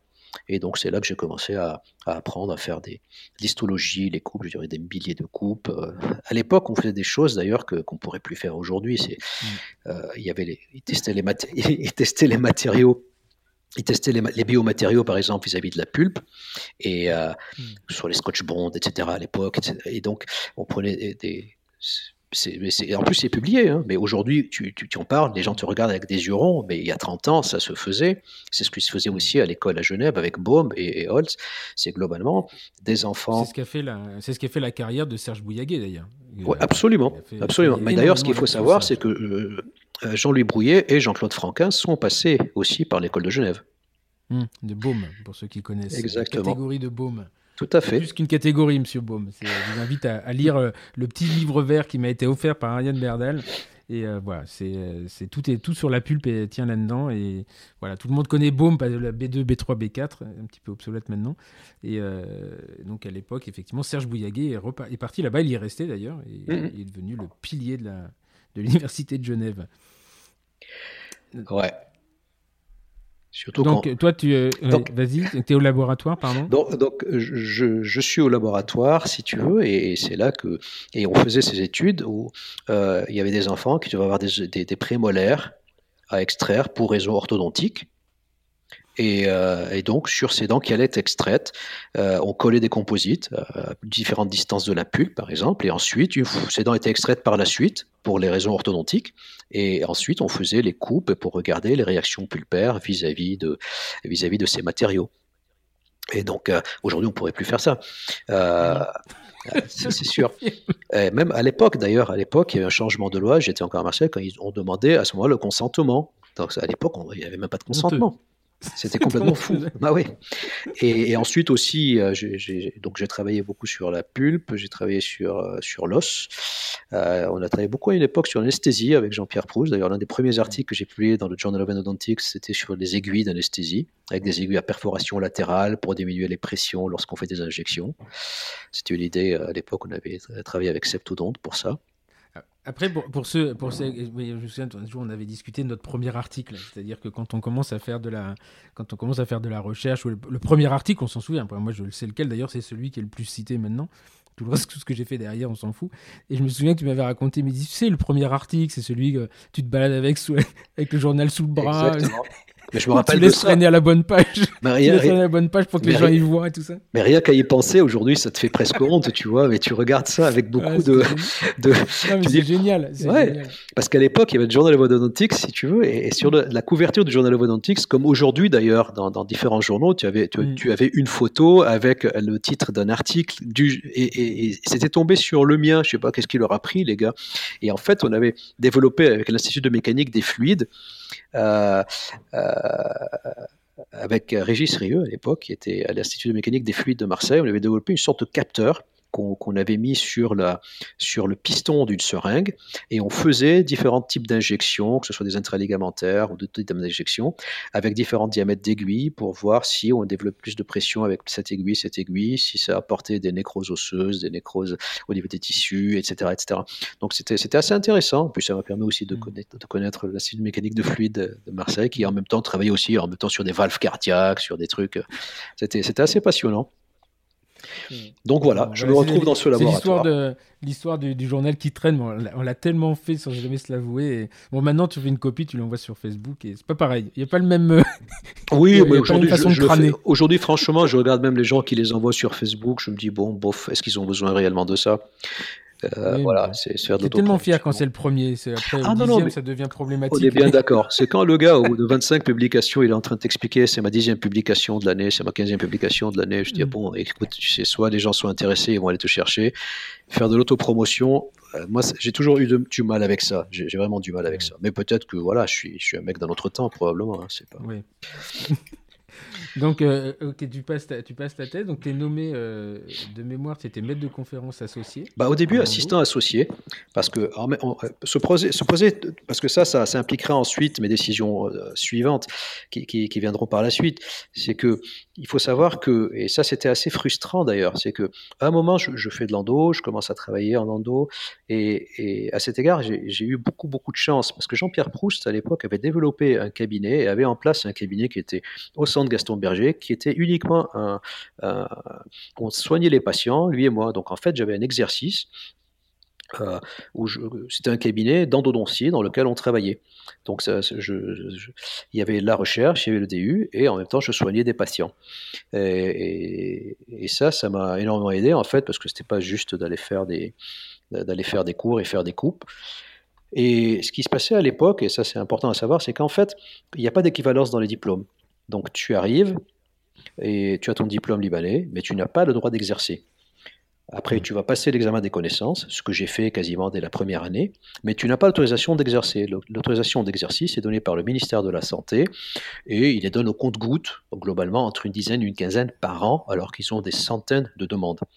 Et mmh évidemment, quand tu as 23, 24 ans et que tu fais ça, tu n'es certainement pas en priorité par rapport à quelqu'un qui est français qui a fait ses études par exemple à l'étranger et qui demande son équivalence pour travailler en France, ou par rapport à un père de famille et qui est là depuis 10 ans et qui chaque année essaie de demander l'autorisation de travailler. Donc, euh, donc en fait, c'était assez, assez frustrant et marrant de se dire que en même temps, euh, j'étais invité à faire des cours un peu partout. À l'époque, c'était les zones FOC. Donc, tu faisais des cours d'endo. Euh, les gens appréciaient, tu publiais, les gens appréciaient, tu allais à l'ADF, tu étais invité, tu parlais, les gens appréciaient. Mais à côté de ça, tu pouvais pas travailler dans le privé une sorte de, protectionnisme. Donc, bah, donc, effectivement, ça posait des problèmes en fait de, de, sous. Il fallait, il fallait vivre. Euh, tu es là, tu, euh, et donc il faut vivre quoi. Donc, euh, c'était, je faisais des vacations à la fac qui étaient payées. Jean-Pierre Proust s'est débrouillé pour ensuite que j'ai un poste d'assistant associé, donc je faisais la clinique, j'encadrais les étudiants, donc à partir de là j'avais mes vacations sur lesquelles j'étais rémunéré. C'était pas des tonnes, mais c'était suffisant. Alors juste pour oui, ce qu'il faut expliquer, euh, parce que les gens ne sont pas forcément euh, affûtés avec tous ces termes, donc il y a, plusieurs, euh, plusieurs statuts. Hein. Il y a attaché euh, qui, est, l'attaché, qui est bénévole en général, l'assistant hospital universitaire, maître de conf et PU. Et par contre, quand on n'a pas le diplôme français, enfin quand on n'a pas la reconnaissance du diplôme, on a un statut, enfin les gens peuvent avoir un statut qui s'appelle assistant associé, mais qui n'a pas la valence universitaire. Exactement. Donc ça veut dire que il y a que, la valence hospitalière, pardon. Il y a que la valence universitaire. Et ça, ça, grève d'autant le, le, revenu parce que j'ai eu beaucoup d'étudiants moi, après, euh, je pense à Gabriella, je pense à Arina, je pense à tous ces gens-là, qui derrière se retrouvaient à, faire le même job qu'un assistant hospital universitaire, mais avec un salaire de 50%. Euh, oui, mais à l'époque, à l'époque, euh, j'avais le, poste d'assistant associé et je faisais aussi des vacations. Et ces vacations à l'hôpital étaient, rémunérées, hum. étaient rémunérées avec des fiches de paie. Et c'est ça qui a fait que j'ai pu obtenir ensuite autorisation d'exercice. Et ouais, absolument. Incroyable. Et ça, je me rappelle très bien, le décret est signé par Edith Crisson. Elle n'est pas restée longtemps pourtant. Et eh ouais, et eh ben écoute, elle a fait ce qu'il fallait, au moins il fallait pour moi, du moins. Enfin pour moi, pas pour moi directement. Mais il y a une loi à l'époque, alors je ne sais pas pour quelle raison, ils ont sorti cette loi. À partir du moment où tu pouvais justifier de 6 ans, 6 ans, 6 années de travail avec fiche de paye, euh, dans, le, dans le cas de l'assistance publique, bah, tu, avais, tu avais automatiquement euh, le droit à, à l'équivalence enfin l'équivalence, autorisation de travailler. Et, Alors, quand j'ai... quand, cette loi est sortie, euh, il y a quand même quelqu'un du ministère qui m'a appelé en disant écoutez, je pense que c'est bon pour vous. Je suis allé regarder et j'avais exactement, exactement pile six ans de fiche de paie de l'assistance publique. J'envoie et j'obtiens quasiment automatiquement l'autorisation de travailler, mais ça, c'était déjà dans les années alors, On va, on, va, y revenir là-dessus parce que cette période-là, elle est, elle est charnière. En fait, tout aurait pu jouer quasiment à 48 heures parce que si jamais tu avais eu cette, cette, autorisation-là 48 euh, heures avant, euh, la suite de ta carrière aurait, euh, aurait peut-être été différente. On va, alors, pourquoi je dis ça? Bah, Parce que là, on, est, on arrive au pivot. En fait, au moment où, où de, de, cette carrière hospitalo universitaire où quelque part, tu as le droit de moi je me mets à ta place à ce moment-là, tu te dis, je ne vois pas le bout, quoi, je ne sais pas ce qui va arriver. Et euh, tu, euh, as une proposition d'un monsieur qui s'appelle Philippe Guettier, qui sera un de ces jours sur ce podcast parce que ça, comme en tant que pivot, ah oui, ah, il faut absolument, il faut absolument que Philippe en fasse un. C'est plus un pivot, c'est une Richemont, lui, qui nous a fait. Là, donc, ça, il, il, sera enregistré, c'est certain, il fait partie de ma liste de VIP. Et donc, euh, euh, voilà. Donc, raconte-nous ce, moment où finalement, euh, de dentiste, de chercheur enseignant, tu, changes de, tu changes de carrière. Donc, je suis maître de conférence associé à Marseille. À l'époque, c'était encore le doyen Henri Zatara. Je travaille en recherche à l'époque. Je, me rappelle très bien ce jour-là, lorsque j'ai eu la proposition. Enfin, ça ne s'est pas passé exactement comme ça. Attends, je, vais te, refaire le, journal des choses. Il faut savoir que maître de conférence associé, c'est un poste qui est renouvelable annuellement. Donc, chaque année, il fallait refaire la demande. Donc, sans être sûr de l'obtenir avec, je crois, un maximum à l'époque de 4 ans ou 5 ans. Tu n'avais pas Toujours, c'est 4 ans. Plus de 4 ou 5 ans. Voilà, c'est 4 ans et c'est surtout des postes qui sont délivrés à l'échelle nationale. Tout à fait. Et c'est complètement différent que des postes qui sont délivrés à l'échelle locale où finalement on se dit, bon, National, national c'est-à-dire qu'il y a un autre candidat qui arrive et tu perds ton poste. Quoi. Et donc à l'époque, c'était, euh, c'est aussi grâce à Henri Zatara qui, se battait pour ça et grâce à, Jean-Pierre Proust que j'ai réussi à avoir ce poste et son renouvellement. Mais ça faisait déjà 3-4 ans que j'y étais et je savais que l'année prochaine, je ne savais pas ce que j'allais faire. Et à ce moment-là, je commence à chercher un peu en me disant, bon, il faut quand même... Alors pourquoi je ne retourne pas au Liban? Parce que ça, c'est important, parce que j'aurais pu y retourner. Mmh, mmh. Parce que tout simplement, euh, c'est quand, quand, je refais le film, les, années passent, chaque année tu veux y retourner, or en même temps, bah, ça c'est Jean-Pierre qui me dit, il faudrait que tu fasses le DEA. Donc tu fais le dehors. En même temps, tu es dans, le, tu es dans, tu es dans la recherche, ça t'intéresse, c'est intéressant, tu publies, tu sais que tu n'auras pas ces possibilités si, si, tu, si, tu, si tu reviens au Liban. Euh, donc tu publies, tu fais de la recherche et tu avances. Et tu as fait le DEA. Une fois que tu as fait le DEA, et pourquoi tu ferais pas ta thèse? Ce serait important de faire ta thèse. Et donc tu rentres dans ta thèse. Et là, c'est la thèse, donc je la soutiens, c'est en 96. Euh, tu vois, donc, et là, tu, tu, te retournes et là, tu te dis, je fais quoi? Ça fait 10 ans que je suis là, euh, quasiment grosse partie, je dirais, du début de ma carrière est déjà là. Est-ce que je rentre ou je ne rentre pas? Et ces années-là étaient réellement des années charnières, parce qu'à l'époque, ça s'était un peu calmé au Liban, et plein de gens que je connais qui étaient en France sont rentrés. Et, moi, à ce moment-là, j'ai fait le choix de dire, je continue encore, et puis, je vois ce qui se passe. Et, c'est comme ça que ça s'est passé. Donc je suis resté. J'avais besoin de, et d'ailleurs jusqu'à cette époque-là, je n'avais toujours pas demandé la nationalité, l'autorisation française parce que je pensais pas rester.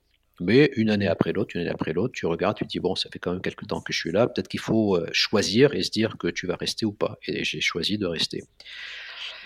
Et là, j'arrive euh, à une date butoir. Qu'est-ce qu'on peut faire? Est-ce qu'on peut passer professeur associé ou pas? Tout ça, tout ça, tout ça me paraissait un peu trop, un peu trop vague. Et puis au bout d'un moment, quand même, tu commences à avoir 32 ans, 33 ans, et tu te dis, bon, ben non, j'en ai, peut-être un peu marre de que ce soit euh, chaque année, euh, de se dire qu'est-ce que je vais faire et comment ça va fonctionner. donc je, je me dis, tiens, je vais faire un passage par l'industrie. Et donc je me rappelle très bien, j'appelle Philippe Guettier. Alors il faut savoir qui est Philippe Guettier. Philippe Guettier est le mmh. fils de Bernard Guettier. Bernard Guettier est le fondateur d'une boîte qui s'appelle la Simfra, la Simfra, qui était l'importateur exclusif des produits Maillfer en France. Et comment est-ce que je connaissais Philippe Guettier? Parce que euh, il faut se souvenir que dans les années 90, donc déjà, MyFair était sponsor du DU à Marseille, puisque chaque DU mhm. en France, tout ça, il y avait soit Microméga, soit MyFair, et juste ces deux boîtes. Donc MyFair était le sponsor du DU à Marseille. Euh, les instruments qu'on utilisait étaient, étaient, gracieusement offerts par MyFair, etc donc à travers la CIMFRA. Philippe Guettier, qui lui, bon, il, racontera certainement mieux que moi, mais il était aussi dentiste, et en même temps un businessman. Il s'occupait aussi de la CIMFRA. Mmh. Et cela tombe avec la période où il y a eu la mise sur le marché du nickel titane et le rachat de MyFair par Densply. Et donc, à l'époque, Philippe Guettier prend contact avec moi en me disant est-ce que ça t'intéresse aussi de faire les cours sur le nickel titane? À l'époque, c'était le profile. Et c'est comme ça que je me suis retrouvé avec deux autres personnes qui me sont très chères et qui faisaient aussi les, premiers cours sur le profile, qui sont Pierre Machtou et Jean-Yves Cochet. Et à l'époque, euh, on sillonnait la France, on allait un peu partout pour faire les, les premiers cours sur le nickel titane, sur le profile. À l'époque, on n'avait pas encore les ordinateurs, c'était pas, c'était, c'était encore des diapositives avec des carousels. Donc, c'est les ordinateurs et les présentations PowerPoint et, Keynote sont venus bien plus tard. Et, et c'est comme ça que j'ai connu de plus en plus Philippe Guettier en faisant ses cours sur le profile un peu partout. Et, et, au moment où je voulais partir, il se trouve que Danceply a voulu racheter la Simfra en se disant bon, on va intégrer euh, la Simfra dans, les, dans Danceply France, puisqu'ils avaient racheté l'usine MyFair en Suisse. Mhm. Et donc Philippe Guettier, lui, euh, avait déjà son idée de ce qu'il voulait faire de sa vie, puisque à l'époque il était euh, Bon, sans, trop déflorer le sujet, hein, mais il mhm. était déjà amoureux, mais pas en France. Et il cherchait quelqu'un pour le remplacer après avoir vendu la Simfra. Donc je l'appelle, je dis écoute, si le poste est disponible, ça m'intéresse. Lui, il reste comme ça un peu pensif, il me dit mais est-ce que tu as fait d'autres choses que dentaire? Ben, Je lui dis non, mais il n'y a pas de raison que je puisse pas apprendre. Et il me dit écoute, c'est dommage, tu m'appelles, mais c'est un peu trop tard parce qu'on vient de recruter un directeur général. Je lui dis ok, et j'oublie ça. Et je me rappelle très bien ce jour-là, j'étais au laboratoire à l'hôpital Nord, parce qu'il y avait un laboratoire à Nord, avec Jacques Desjous, qui par la suite est devenu doyen à Marseille. J'étais avec Jacques, on travaillait ensemble, et le téléphone sonne. Philippe Gatier m'appelle, il me dit écoute, le, gars qu'on a recruté, ça va pas du tout. Et donc il est parti. Si tu tiens toujours à ce poste, bah écoute, il est à toi. Voilà, ça s'est fait comme ça. Et ça s'est fait dans la seconde. Euh, je me rappelle très bien, j'ai appelé le doyen Zatara, je lui ai dit écoutez, monsieur le doyen, je vais démissionner de mon poste de, poste de, maître de conférence associé. J'ai un poste qui m'était offert à Marseille. Et je vais ensuite, euh, et je vais faire ça. Et j'étais venu à l'ADF en 97, ADF 97, puisque j'ai mmh. pris les fonctions de directeur général de la CIMFRA en, le 1er janvier 98. Euh, donc je suis venu en 97 euh, rencontrer euh, le vice-président qui s'appelait à l'époque Bill Weston, le vice-président euh, Europe de Danceply, avec qui j'ai fait un entretien, qui était là, qui me regardait un peu. le gars, il est dentiste. Et bah, quelque part, j'ai réussi à le convaincre que, je pouvais y arriver, alors que j'avais juste mon bagage de, dentiste, quoi, sans jamais avoir fait de marketing, de finance ou quoi que ce soit. Et j'ai déménagé à Paris pour cela, j'ai pris le poste avec, à l'époque, une négociation avec MyFair, comme quoi je pouvais retourner à Marseille au moins une fois par semaine pour continuer à travailler, à diriger le DU avec Jean-Pierre Proust et avoir des patients pour garder un pied en clinique. Et j'ai mmh. fait ça pendant quelques années. C'est là qu'on s'est connus. On connu Exactement. En 98. Ah, mais je me rappelle très bien. Alain Vinet, superbe... qui vient un jour me dire il y a un petit jeune à Rouen qui a envie de faire de l'endo. à Louvier, pardon. Ah, Stéphane Simon, je dis ok, banco. En fait, pour juste pour, pour, pour, remettre les choses dans leur contexte, à l'époque, euh, Simfra, il y avait, euh, il y avait donc Alain, il y avait euh, Philippe Cambon, je crois, qui était déjà. Philippe est arrivé plus tard. en fait, il y avait juste quand, quand je suis arrivé, il y avait deux personnes. il y avait, il y avait Eric Voiement et Alain Vinet. Eric Voiement. Alors, Voiement et Alain Vinet. Et, et, je me souviens de Eric parce que c'était un, il faisait du du marathon là il courait c'est ça. avec ses petits cheveux frisés puis après il est allé chez Biener c'était c'était moi je puis Alain c'est une gueule aussi mais et, euh, et, juste bon pour pour ce personnel là plus tard tu embaucheras un, un jeune euh, qui aujourd'hui est le directeur général de Danceplay, euh, France complet. Olivier Lafarge, euh, tout à fait. Olivier Lafarge, et qui était moi je l'ai connu à cette époque-là. Tu l'avais recruté en tant que vendeur, je crois. Enfin, il était. exact. les, choses n'étaient pas les mêmes à l'époque. Hein. Oui, oui, oui, mais on va. Non, mais non, il faut dire. la, la, réalité est que lorsque Olivier est arrivé. Bon, j'avais, apporté plusieurs modifications déjà dans la structure de, de MyFair, puisqu'ensuite, MyFair, à l'époque Simfra, avait ses locaux dans Paris, rue de Maubeuge. Et à un moment, ils, l'ont intégré en tant que business unit de Danceply France. Et elle a à ce moment-là, les locaux ont déménagé à Montigny-le-Bretonneux. Euh, et à ce moment-là. J'ai satisfaction de Josiane. On se souvient de Josiane aussi. Pardon Josiane. Avec Josiane. Mais bien sûr, euh, Josiane qui était l'assistante euh, de direction, tout à fait, à Montigny. Et, Et à l'époque, donc, euh, la structure, sans rentrer dans, le, dans, la structure du business, comment c'était, mais grosso modo, MyFair à l'époque vendait uniquement à travers les dépôts, donc en vente indirecte. Et euh, il y avait Alain Vinet et, et Éric Voiman qui, qui, se partageaient la France en deux. Éric qui faisait le côté est, Alain qui faisait le côté ouest, et qui s'occupait essentiellement des dépôts et de monter à l'époque les cours et les TP sur le nickel explosaient. Et à ce moment-là, au fur et à mesure, quand on s'est intégré en business unit euh, dans Danceply France, euh, on a modifié, j'ai modifié à l'époque la structure. Euh, une personne qui s'occupait des grands comptes, donc qui s'occupait des dépôts dentaires, j'ai des Shine. Et ensuite, une personne qui allait être responsable d'une équipe de commerciaux et de représentants sur le terrain, ce qui n'existait pas avant. Et à l'époque, j'ai rencontré Olivier Lafarge, mais c'était clair dès le début, Olivier, d'accord? C'était, Il avait des études qui lui permettaient d'aller beaucoup plus loin, mais, et ça c'est tout à son honneur, il m'a dit, pour l'instant, je voudrais déjà avoir le, le, le, terrain, je voudrais avoir le sens du terrain, donc je voudrais aller tirer des sonnettes, aller dans les cabinets dentaires, voir comment ça fonctionne, sachant qu'il ne resterait pas là. Donc c'était, il a voulu, donc je l'ai recruté à l'époque, sachant qu'il ne resterait pas, qu'il allait évoluer au sein de la société, parce que ses études et ses ambitions euh, lui permettaient, et c'est ce qu'il voulait. Mais il a voulu commencer en faisant cela, et c'était lui qui l'avait demandé. Ensuite, il est passé au marketing, et euh, ensuite, euh, voilà.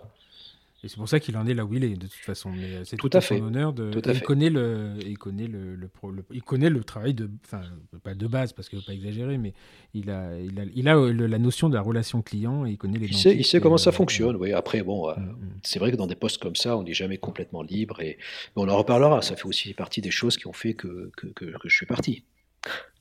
Ok, donc là, tu, tu fais combien d'années donc chez, euh, en tant que directeur général chez Danceply ah, je sais pas chez Danceply, pas directeur général chez Danceply, il ne euh, pas qu'il se vexe.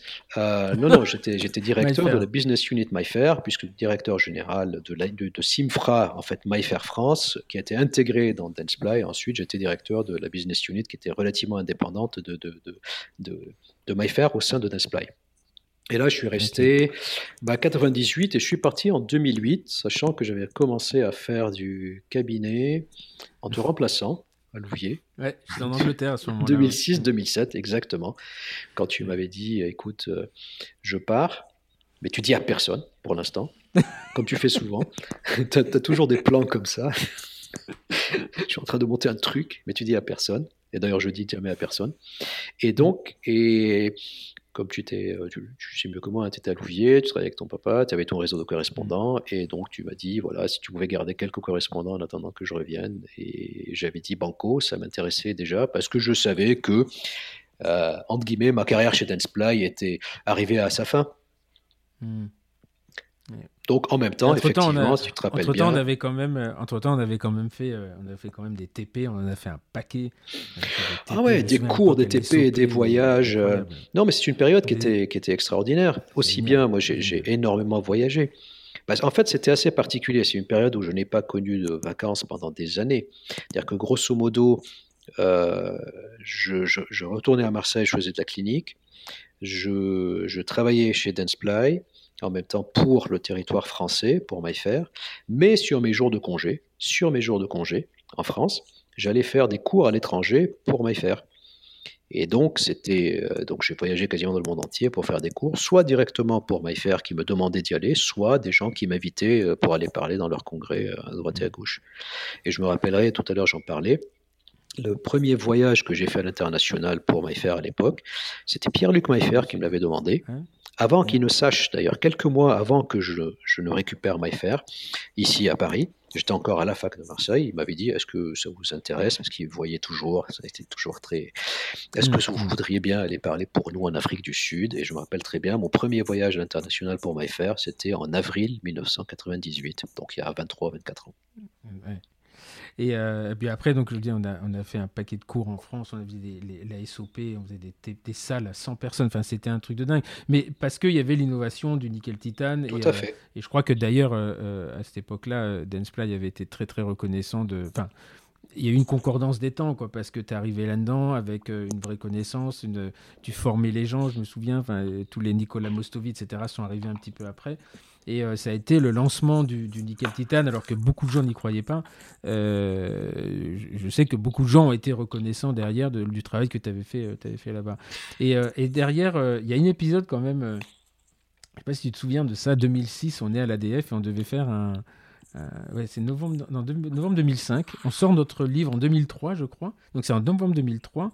On sort notre premier ouvrage, tous les deux, le Réussir traitement odontique de chez Quintessence. Exact. Et on doit faire, on doit faire une. Euh, alors on va raconter, je vais raconter maintenant ce qu'il y a prescription, mais on doit faire une démonstration en direct à l'ADF tous les deux.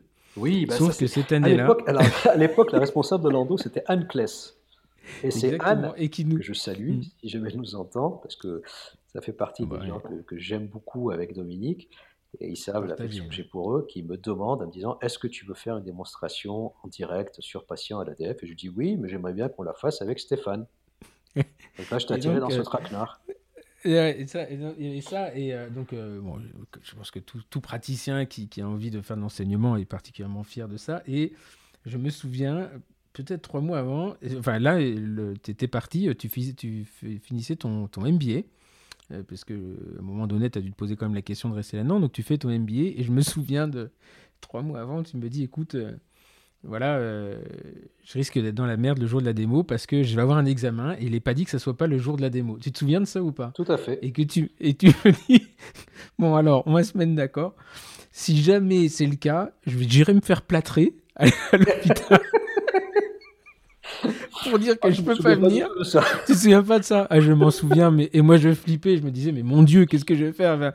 Et il y avait euh, donc on avait décidé de le faire à deux. Je me souviens, moi je faisais la cavité d'accès, tu faisais la mise en forme, je faisais l'obturation. Et deux mois avant, tu me dis putain ils ont sorti un examen parce que tu te baladais, tu allais en Norvège, je sais pas quoi.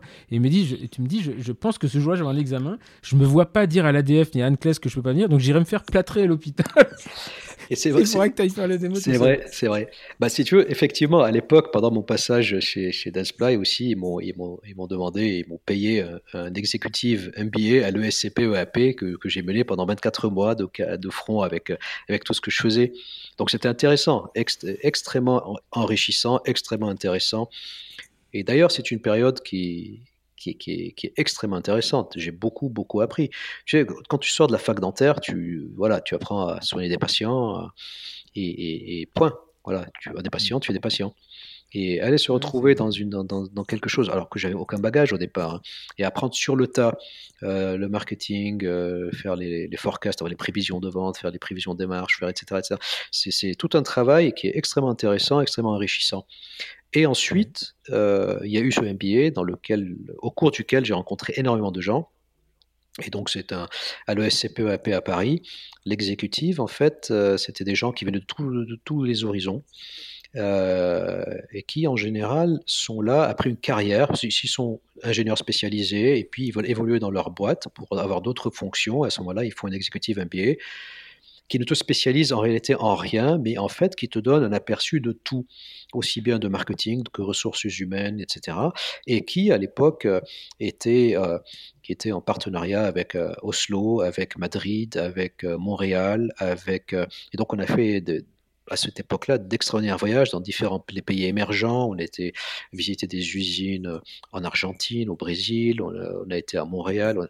Mais vraiment, c'était c'était une expérience extraordinaire avec des gens extrêmement intéressants, totalement différents du dentaire. Et euh, pendant deux ans, j'ai fait ça et c'est très très intéressant, oui. Ah, c'est hyper, hyper enrichissant. Bon, moi, je, fais un exécutif, mais pas, pas un MBA. Là, actuellement, on en parlait juste avant le podcast. Parce que je viens, de, je viens de me prendre un cours de finance d'une journée. Je peux vous assurer que là, vous sortez de là, vous êtes un peu le lapin dans les phares. Mais euh, oui, non, c'est au-delà du, du, de la partie business, c'est surtout la, la façon de voir les choses, la société. Enfin, qui, euh, Tout à fait. c'est complètement, complètement, complètement différent. Et donc, 2000, euh, 2008, euh, donc tu vous séparez avec Danceplay, mais en très bon terme, je crois. Que ah, complètement, absolument, de très bon terme. Juste que c'était, c'était une bonne expérience, mais au final, il y a des caractères et, je, l'ai fait, j'ai beaucoup appris, je suis très reconnaissant pour ça. Et ça m'a permis aussi de tisser énormément de liens avec des gens de chez Danceplay, des décideurs à l'époque, qui a fait que par la suite, j'ai fait aussi les cours pour eux pendant des années. Euh, pour eux et sans eux.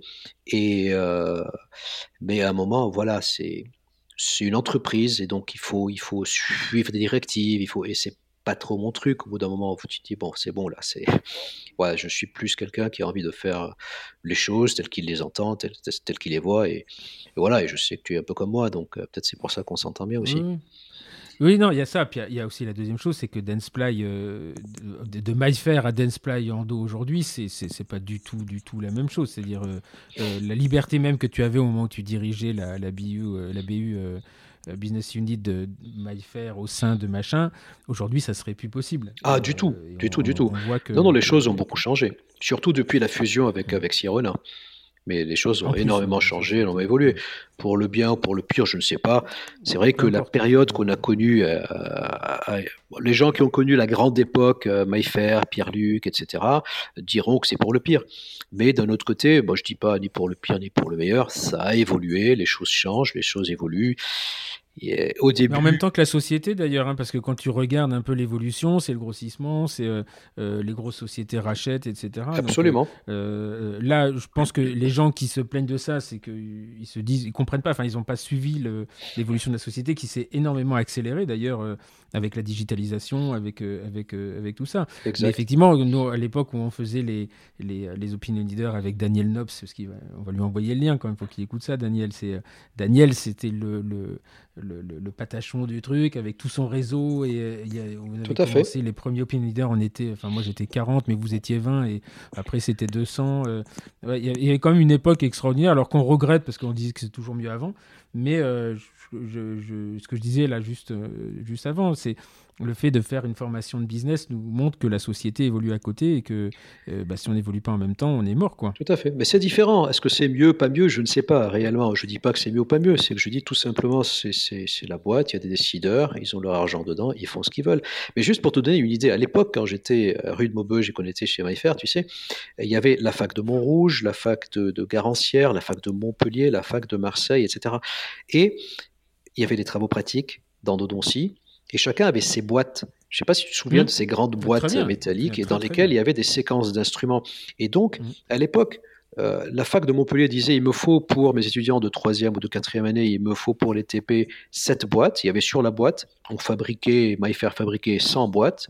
100 boîtes sur lesquelles il y avait écrit faculté de Montpellier mmh. avec exactement les séquences instrumentales de ce que Montpellier voulait qui n'était pas exactement la même chose qu'ils voulaient la couleur rouge, et puis euh, au rouge, eux, ils voulaient la couleur verte. À l'époque, c'était avec Jean-Jacques euh, soit verte, soit, soit jaune, soit peu importe. Ce que je veux dire, c'était extrêmement personnalisé. Aujourd'hui, c'est mais même pas en rêve. Tu saurais même pas avec qui parler pour demander un truc Comet, comme ça. Euh, ça n'a rien à voir. continue. Hein. Comet arrive, à, Comet arrive à refaire. je me souviens quand on était étudiant, on avait les petits carrés de, fraises là qu'on emboîtait. Tout à fait. Et il continue à le faire là. J'ai vu. Oui, euh, parce que c'est resté une euh, petite boîte à échelle humaine, parce que en France, Comet est encore géré par mm. par une, une société. Ça reste en France une société familiale.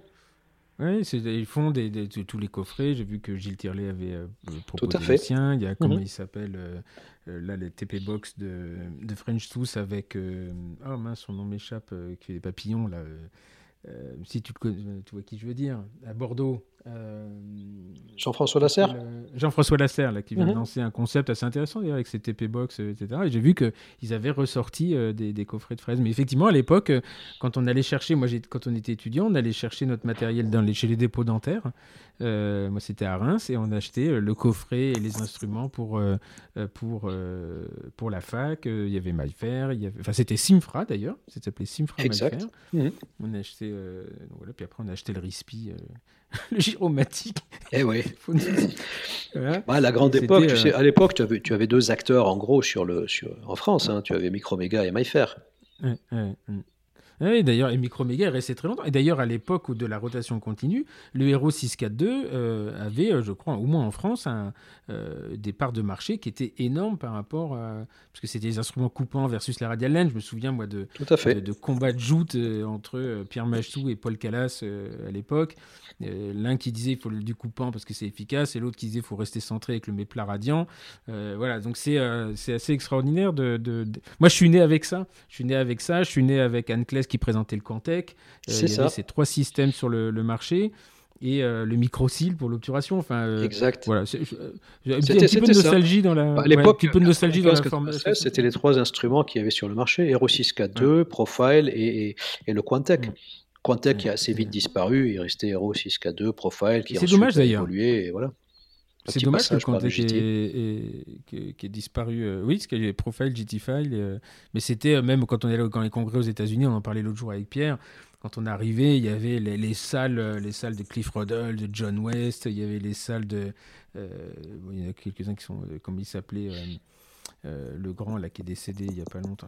Max Padan euh, Max Padan. c'était des, des, c'était des congrès mais extraordinaires, extraordinaires. Tout à fait. Maintenant c'est différent, hein, c'est différent et je dis pas que c'est mieux ou moins bien d'ailleurs, c'est plus scientifique je pense maintenant, moins, moins commercial. Non, c'est juste que ça change. Euh, ça change. Bah oui, parce qu'au bout d'un moment les instruments, bon on a fait le tour.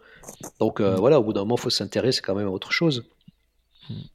Et donc, euh, euh, donc ça, 2000, 2008, et là, tu, donc tu, reprends, euh, tu reprends une activité voilà, cabinet. à ce moment-là, je me mets en, full, full libéral full libéral et tu gardes quand même une activité de, de conseiller ouais, auprès de, de Danceplay ou Tout à fait, bien sûr, ouais, je fais partie de leur team en fait de ce qu'ils appellent les KOL. Les non, en fait, je fais semblant de te poser, je te fais semblant, je fais semblant de te poser la question. L'école. je la connais, je connais la réponse, mais je ne sais pas si tu veux trop le dire ou pas. Quoi? En fait, je te fais semblant de te poser la question, moi je le sais, mais. Ah oui, je, sais. Tu la perche, il apprend, il a... Oui, mais bon, le podcast, il t'est pas destiné. Euh, donc, euh, donc, effectivement, oui, je, je, je, fais partie des, des, consultants pour, pour Danceply euh, en France et aussi euh, je continue à être sollicité de temps en temps pour aller faire des cours, euh, des cours à, l'étranger et en, recherche et développement, même si c'est un peu moins aujourd'hui depuis la fusion avec Sirona parce que les choses ont changé. Mais c'est la, grande époque, Protépeur, Protépeur universal et puis la réciprocité. Et puis après la réciprocité. Donc ça c'est 2011, hein, je crois. Le... La mise sur le marché a démarré en 2011, mais la réciprocité, elle, a démarré, comme tu le sais, bien avant. Hum, hum. D'ailleurs, on ne saura jamais vraiment quand elle a, quand elle a commencé la, réciprocité. Bah, donc, si moi, je, peux te dire, je peux donner mon, mon, euh, mon souvenir. La première fois que quelqu'un me parle de réciprocité, me parle de réciprocité, ce qui ne veut pas dire que d'autres personnes n'ont pas eu l'idée avant, n'en ont parlé pas. Mais pour moi, en 98-99, Ben Johnson était invité à l'ADF pour parler à l'ADF. Et lors de son passage à Paris, on se retrouve ensemble rue de Maubeuge, on est en train de discuter, et c'est le premier à m'avoir parlé du moteur ATR avec la réciprocité et la manière de faire travailler un instrument en rotation horaire anti-horaire. C'est lui qui m'en a parlé. Ça ne veut pas dire, encore une fois, que n'a pas entendu quelqu'un le faire, parce que Ben Johnson est très très fort à ça. Mmh. Il vient, mine de rien, il commence à discuter avec toi, et s'il trouve que l'idée est bonne, il rentre, il, il, met un brevet dessus. Il est assez coutumier du fait. Euh, mais il est, assez génial. Après, voilà, c'est du business, quoi. Et c'est pas pour rien qu'il a réussi. Mais le premier qui m'en a parlé, c'était lui. Voilà. Après, euh, il y a évidemment, c'est Gassan Yared hmm. qui a commencé à en parler. Tu as fait le premier. 2007, je crois. 2008 le papier. Alors 2007, il le publie sur les, sur les, réseaux, sociaux, d'époque. Tout à fait. Donc c'est 2007. Et moi je me rappelle très bien, je les premiers cas en réciprocité, je les ai faits à Louvier, dans ton cabinet, mm. avec le moteur ATR. Avec le moteur ATR, mm. Et avec des instruments euh, qui étaient à l'époque le Protépeur F2, mais aussi je l'ai essayé avec des instruments qui étaient prototypes à l'époque, qui ont ensuite été laissés à l'abandon et qui ont ensuite refait surface euh, sous le nom de Protépeur Next, avec la mhm. section excentrée. Et à l'époque, j'avais fait de la réciprocité avec ces instruments-là. Et à l'époque, celui qui s'occupait de ce projet-là, d'instruments à section excentrée en rotation, en rotation, c'était Jean-Emmanuel Arbégendre, chez MyFair. Mhm. Et, et donc, à l'époque, j'avais une, idée où je me suis dit, je vais développer un instrument comme ça en réciprocité euh, en France. Et il y a eu des, petits problèmes euh, d'avancer sur le projet, etc., sans rentrer dans les détails. Et à ce moment-là, je suis sollicité par euh, Cliff Ruddle. C'était un congrès où j'étais en Allemagne. Et Cliff était là et il me dit écoute Willy, euh, on met sur place une équipe pour travailler avec Danceply sur la réciprocité et ce serait bien que tu sois que tu sois dedans. Et honnêtement, je vais te dire, ça arrive une fois dans une vie de praticien et, j'en suis très très content. Quoi. Hmm. Et donc là, dans cette équipe, vous êtes combien? Vous êtes bon, on va pas rentrer dans tous les détails parce non, mais c'est intéressant parce que le, premier, la, première réunion qui se fait, alors c'est assez intéressant de, sur le cheminement. Première réunion qui se fait, elle se fait en 2008. C'est Sergio Cutler qui monte la mhm. réunion après avoir sollicité Danceply en leur disant nous avons un projet qui peut être extrêmement intéressant, de réciprocité, avec une préparation mono-instrumentale dans la majorité des cas. Et il monte euh, une réunion qui se fait à l'université de Nova, en Floride, et euh, on se retrouve à huit, huit praticiens dans cette réunion. Il y avait les trois praticiens inventeurs du protaper, évidemment les incontournables, euh, John West, Cliff Ruddle et Pierre Machtou. Pierre Machtou. Mhm avec Gassan Yared, hmm. Julian Weber, Ben Johnson, hmm. Sergio Cutler évidemment, et moi-même. Donc nous étions huit praticiens à cette réunion-là. Alors, juste avant, juste avant de continuer, ce qu'il faut euh, rajouter, c'est qu'à ce moment-là, donc Gassan euh, était parti à Toronto. Euh, il, reprend, il travaille avec, avec Shimon Friedman là-bas. Et, et, puis, il travaille, il fait faire un master, etc. Et, c'est lui qui publie, en fait, hein, sur, sur Roots à l'époque, les données, comment régler, le, comment régler le moteur, etc. Exactement. Et il fait la publication dans l'International Antique Journal en 2008. Oui. Papier qui a beaucoup, beaucoup de mal à passer parce que, après, il m'a raconté un peu l'histoire et, finalement, c'était quand même un grand, grand chamboulement de, de, de, l'histoire de l'endodontie. Et finalement, ça, ça, le, papier sort et c'est un peu le début de la, partie officielle quand même de, de, la réciprocité, puisqu'il arrive avec des valeurs euh, horaires, anti-horaires, etc. Tout à fait. Je veux dire que, que Gassan ou pas ait inventé la réciprocité en tant que mouvement, je ne sais pas. Donc euh, voilà, après, chacun peut dire c'est moi, c'est moi, c'est moi. en revanche, c'est le premier à avoir fait de la réciprocité en mono-instrument. Voilà. Hmm. Ça, c'est clair. C'est son idée. Après. non, mais c'est.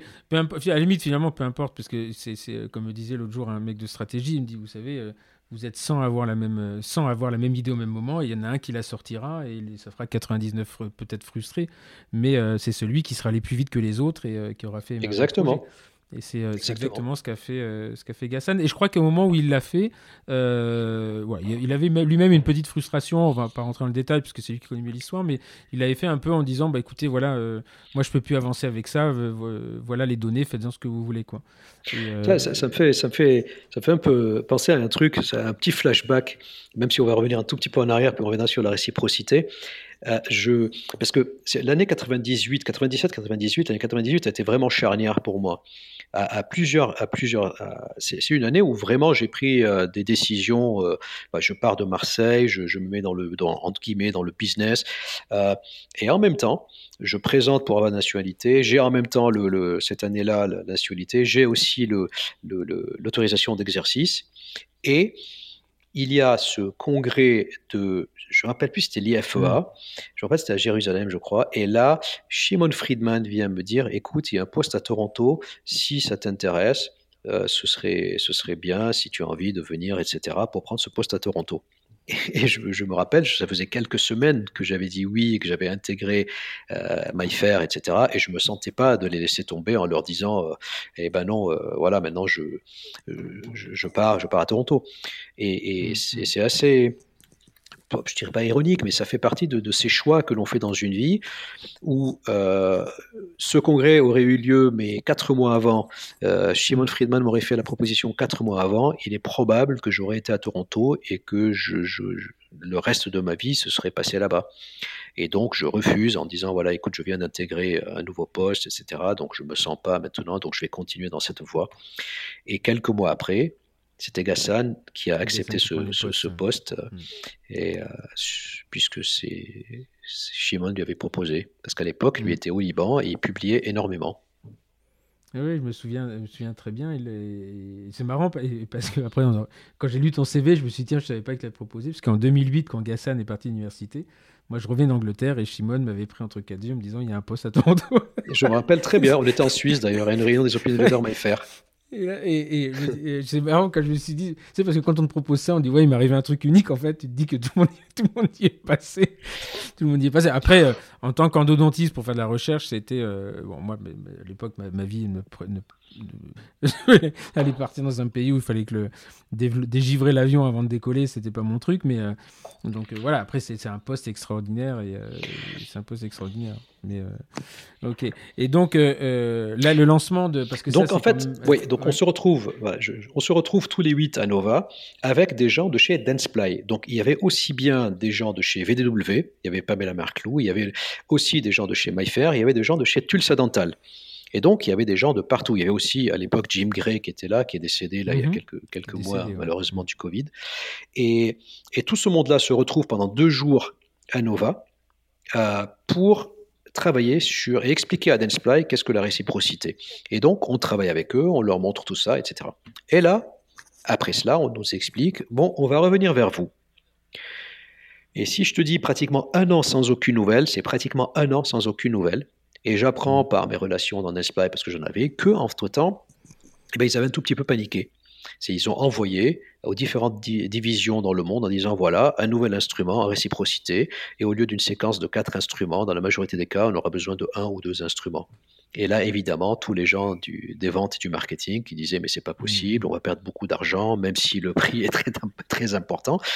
Et donc, à l'époque, euh, Danceply n'était pas du tout chaud pour lancer euh, des instruments uniques en réciprocité, du tout, en pensant que ça leur ferait perdre beaucoup de chiffres d'affaires euh, parce qu'on allait faire des, des, des, mono-instruments au lieu de séquences de quatre instruments.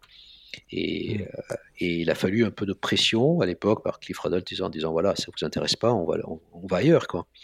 Pour qu'en définitive, avec Gilbert Rota, qui était le mhm. responsable du, du, du, programme Nickel Titan chez MyFair, on développe et qu'on mette à la fin sur le marché en février 2011 le, le Wave One, la première version du Wave One qui étaient euh, les deux instruments qui sont lancés sur le marché, donc c'est le Wave One et puis et le euh, réciproque. le réciproque qui est en fait une, le Wave One étant une évolution, enfin qui est quand même très très proche à l'époque du F2 de, du ProTaper et le réciproque qui est très proche du M2 finalement. Elle n'était pas inversée. Oui, mais... ouais. Et on se, on se retrouve en fait, parce qu'il y a eu ça, cette première réunion, puis il y a eu deux autres, ou une réunion dont je me souviens qui était chez VW, à, Munich, en fait, où euh, tous les huit aussi étions présents. Peut-être qu'il y en avait un qui n'était pas, je me rappelle plus si John West était là. Mais on, se retrouve euh, aussi avec Hassan et tout ça. Chez W, on travaille. Et à l'époque, gros gros problème dans le style est-ce qu'ils vont parler pour MyFair ou pour VDDV mm. et voilà Daniel avait envie de garder ses leaders d'opinion qui voulait absolument pas les donner à, à, à VDV et, et, voilà et donc on s'est retrouvé en fait à, parler d'un instrument plus que l'autre. Voilà. Je me souviens de Daniel, c'est gros con de VDW, qu'est-ce qu'il vient de m'emmerder? Bah, c'est, La concurrence interne est terrible quand même. tu ne peux, pas expliquer à des gens que, écoutez, vous allez vendre votre instrument et avoir des bonus sur les ventes et en même temps leur mettre dans les pattes un concurrent mm. qui fait partie de la même boîte. Et ça, c'est la force, la force de Danceplay, hein, c'est d'avoir organisé sa, sa propre concurrence en interne. Euh, euh, voilà, et de, ça booste les ventes. Enfin bon, mais c'est. Euh, et donc le, là, vous partez euh, donc sur le Wave One, c'est les, les, les, je vous appelle les, vous appelle les triplés Sergio Cutler, Julian Weber, et puis toi. Et donc c'est parti sur. ça c'est un peu plus tard. La phase mono À l'époque, ensuite, il y a eu une évolution du, du Wave One. Euh, qui, qui s'est faite en Wave One Gold. Donc, on a changé euh, plusieurs choses, donc sans rentrer dans les détails, notamment l'alliage et, euh, bah, c'est que c'est plus instrument. Et, et à ce moment-là, l'équipe a été scindée. Donc, ça, c'était à l'époque la volonté de Dominique Legros. bon, en même temps, n'oublie pas qu'il y a eu entre-temps aussi, avant ça, 2011, il y a eu le, le, le, le, Wave One et le réciproque, mais deux ans après, ils ont réintroduit un instrument en rotation continue mmh. qui était le mmh. Protaper Next. Mmh. Et donc, c'était, bon voilà, qui va endorser en quelque sorte le Protépanest, qui va endorser le Wave One, qui va parler du réciproque. Bon, ça a été un, gros micmac. Et là, ils ont décidé au final, sous l'impulsion de Dominique Legros, de dire voilà, maintenant on va scinder les équipes. Et c'est comme ça que euh, on s'est retrouvé donc à trois, Julian Weber, euh, non, on était quatre d'ailleurs, hein, Julian Weber, Sergio Cutler, Cliff Ruddle et moi-même sur le, le Wave One Gold. Ah, je savais pas que Cliff Riddle était dedans. Toi. il en a pas parlé beaucoup. Lui, il euh, enfin, vous voyez moins. Il en parlait, mais c'était pas. Euh, non, parce que Cliff a une tendresse particulière pour les pro Et donc, il aime bien le Wave One Gold, mais euh, bon, ça reste un tout petit peu son, bébé, ça reste, ça reste quand même les, les, les pro Mais quand mhm. tu regardes les premières brochures du lancement du, du Wave One Gold, il y a nos, quatre têtes dessus. D'accord. Et donc ça, c'est quand même une belle aventure parce que ça te permet de. Alors c'est marrant parce que on, associe souvent les gens qui ont développé des instruments, on les associe souvent à des, hommes sandwich en disant ah, il va faire parler du truc, les conflits d'intérêt, etc. Et il y a quand même un, truc qui, qui t'a toujours caractérisé. Et pour, pour le coup, moi, j'ai été euh, formé euh, à la communication en salle par toi, avec parfois des retours qui n'étaient pas toujours très tendres, mais euh, extrêmement constructifs. Mais par contre, il y a toujours un truc qui, qui t'a caractérisé, c'est que tu n'as jamais parlé euh, comment dire, tu n'as jamais fait une présentation sur l'instrument uniquement. C'est-à-dire que ça a toujours été, euh, euh, ça a toujours été une présentation sur un, sur un concept, sur une technique, et tu parlais toujours des instruments. Alors, quand on avait un œil un peu aguerri, on se rendait bien compte que tu avais quand même une affinité pour le Wave One, mais je crois qu'on ne pourra jamais te reprocher d'avoir fait de la promotion de l'instrument de façon outrancière. Et ça, c'est quand même une force. Ça, c'est quand même une force. Bah, si tu veux, je vais, te dire, j'ai eu cette liberté, et là aussi je, je, peux remercier les gens de chez, de chez Dance et de chez MyFair, c'est que globalement j'ai toujours eu la liberté de dire voilà, si je pense que c'est bien, j'en parle parce que je l'utilise et je le fais sur mes patients et j'accepterai qu'on me le fasse. Et je ne parle. Le lentulo, c'est bien MyFair qui le fabrique. J'en ai jamais parlé, j'en ai jamais fait la promotion. Donc c'est pas parce que c'est. Ça marche très bien avec le Peut-être, peut-être. c'est un autre débat. Euh, peut-être que ça reviendra. Et, mais donc. Euh, euh donc, donc oui, c'est que l'on soit un, homme sandwich ou pas, franchement, c'est pas quelque chose qui, me choque. Les gens disent ce qu'ils veulent et, voilà, ils penseront. Il y aura toujours des gens qui t'aiment bien, il y aura toujours des gens qui t'aimeront pas, il y aura toujours des gens qui, sans te connaître, vont te juger de toute façon en disant ouais, de toute façon, lui machin, ouais, bah, lui machin, mais tu me connais même pas, tu m'as jamais parlé. Donc ça, honnêtement, si mais ça, je pense que c'est le recul. C'est vrai qu'il y, a 20 ans, quelqu'un aurait dit un truc, voilà, j'aurais juste une envie, ça lui, lui, casser les dents. Mais ça, te passe, je pense, avec l'âge, et tu dis que c'est trop facile de blesser les gens en parlant. Il n'y a rien de plus simple. Mm. Et donc, c'est mm. souvent le, le, déblatérer et dire du mal, c'est l'arme des faibles. Donc voilà, c'est pas voilà. Ça. Donc, qui disent du mal, ça m'est égal. Euh, il y a juste une chose, je sais ce que je fais. C'est l'occasion, malgré tout, ils peuvent le dire ou pas, ils peuvent le croire ou pas, ça reste l'occasion d'une vie. Et d'un autre côté, je veux dire, ça n'a jamais choqué personne que, sans me comparer à lui, d'accord, il n'y a pas de comparaison, euh, que, que, que développe des implants et gagne de l'argent avec ses implants. Et, mmh. je veux dire, euh, quand tu veux développer un instrument, à qui vas-tu t'adresser? À des endodontistes. Et si tu veux développer des matériaux de prothèse, à qui tu vas t'adresser? Bah, À des gens qui font de la prothèse. Donc euh, d'un côté, on peut pas dire les industriels c'est des salauds machin, et d'un autre côté dire mais oui, mais il faut qu'ils nous sortent des nouveaux trucs. Bah, il faut bien trouver des gens qui vont travailler avec eux pour développer des concepts. Mm. Après, je m'en voudrais le jour où je me dis voilà, je vais parler de quelque chose dont je ne suis pas convaincu, et c'est quelque chose que je ne ferai pas à mes patients. Alors là, je pourrais plus me regarder dans une glace. Mm, mm. Et je sais que jamais pas besoin, je le ferai. Jamais. Non, mais parce que tu n'as pas besoin. Enfin, je pense pas qu'il y en ait beaucoup qui le fassent. Ou alors, euh, globalement, je pense pas qu'il y ait grand monde dans la salle. Parce que ça se sent au bout d'un moment. Enfin, moi, je, quand je me suis, j'ai beaucoup moins de, conflits d'intérêts parce que, pour des raisons diverses, d'abord parce que je n'ai pas de, retour là-dessus, mais euh, j'ai jamais quelqu'un qui est sorti de la salle au moment où j'ai dit voilà, j'ai un conflit d'intérêt avec telle société. Mhm. Euh, ou alors, il m'est même arrivé en disant je n'ai aucun conflit d'intérêt avec Danceplay et il y a un mec qui dit menteur. voilà, oui, mais ça, tu trouveras toujours, c'est clair, tu trouveras toujours des, trucs comme ça. Donc voilà, il y a un conflit d'intérêt, oui, il y a un conflit d'intérêt. Ben quoi, j'ai travaillé sur un instrument, les gens ils le savent, c'est dans les pubs, c'est dans les trucs. On a travaillé sur un instrument, on l'a développé. Euh, les gens, mmh, quand je mmh. fais mes cours, je leur dis, et ceux qui, qui, vont écouter ce, ce podcast, qui ont écouté des jours de conférences avec moi, etc., le savent, vous êtes les bienvenus chez moi au cabinet pour passer une journée, deux journées, voilà, vous venez, vous voyez ce que je fais et ils verront que 99,9% mmh. de mes cas sont faits au Wave One Gold. Donc j'en parle et je l'utilise régulièrement sur mes patients et je n'ai aucun problème à ce qu'on l'utilise vers moi sur moi. Voilà. si jamais vous voulez, euh, si jamais vous voulez aller, euh, c'est Jolsi hein, qui gère le. Voilà. vous passez par Jolsi. Vous nous contactez. On discutera du pourcentage après. Jusqu'à présent, j'ai toujours fait ça gratuitement en me faisant engueuler par des gens comme Julian, par, par Edmond, à une époque, avec Edmond Binas, etc., qui me dit Comment tu fais ça? Tu fais des trucs gratuitement, il faut pas. Moi, si, moi, ça me dérange pas, ça me fait plaisir de transmettre, ça me fait plaisir que les gens viennent au cabinet et regardent comment on travaille, et j'ai rien à cacher. Ok, donc ça veut dire, là maintenant, tu as, repris un cabinet. Moi, je me souviens de, de toi me disant, mais jamais, jamais je me, jamais je m'installerai, jamais j'achèterai un cabinet, jamais j'achèterai une maison. J'avais dit ça, moi tu un cabinet plusieurs fois.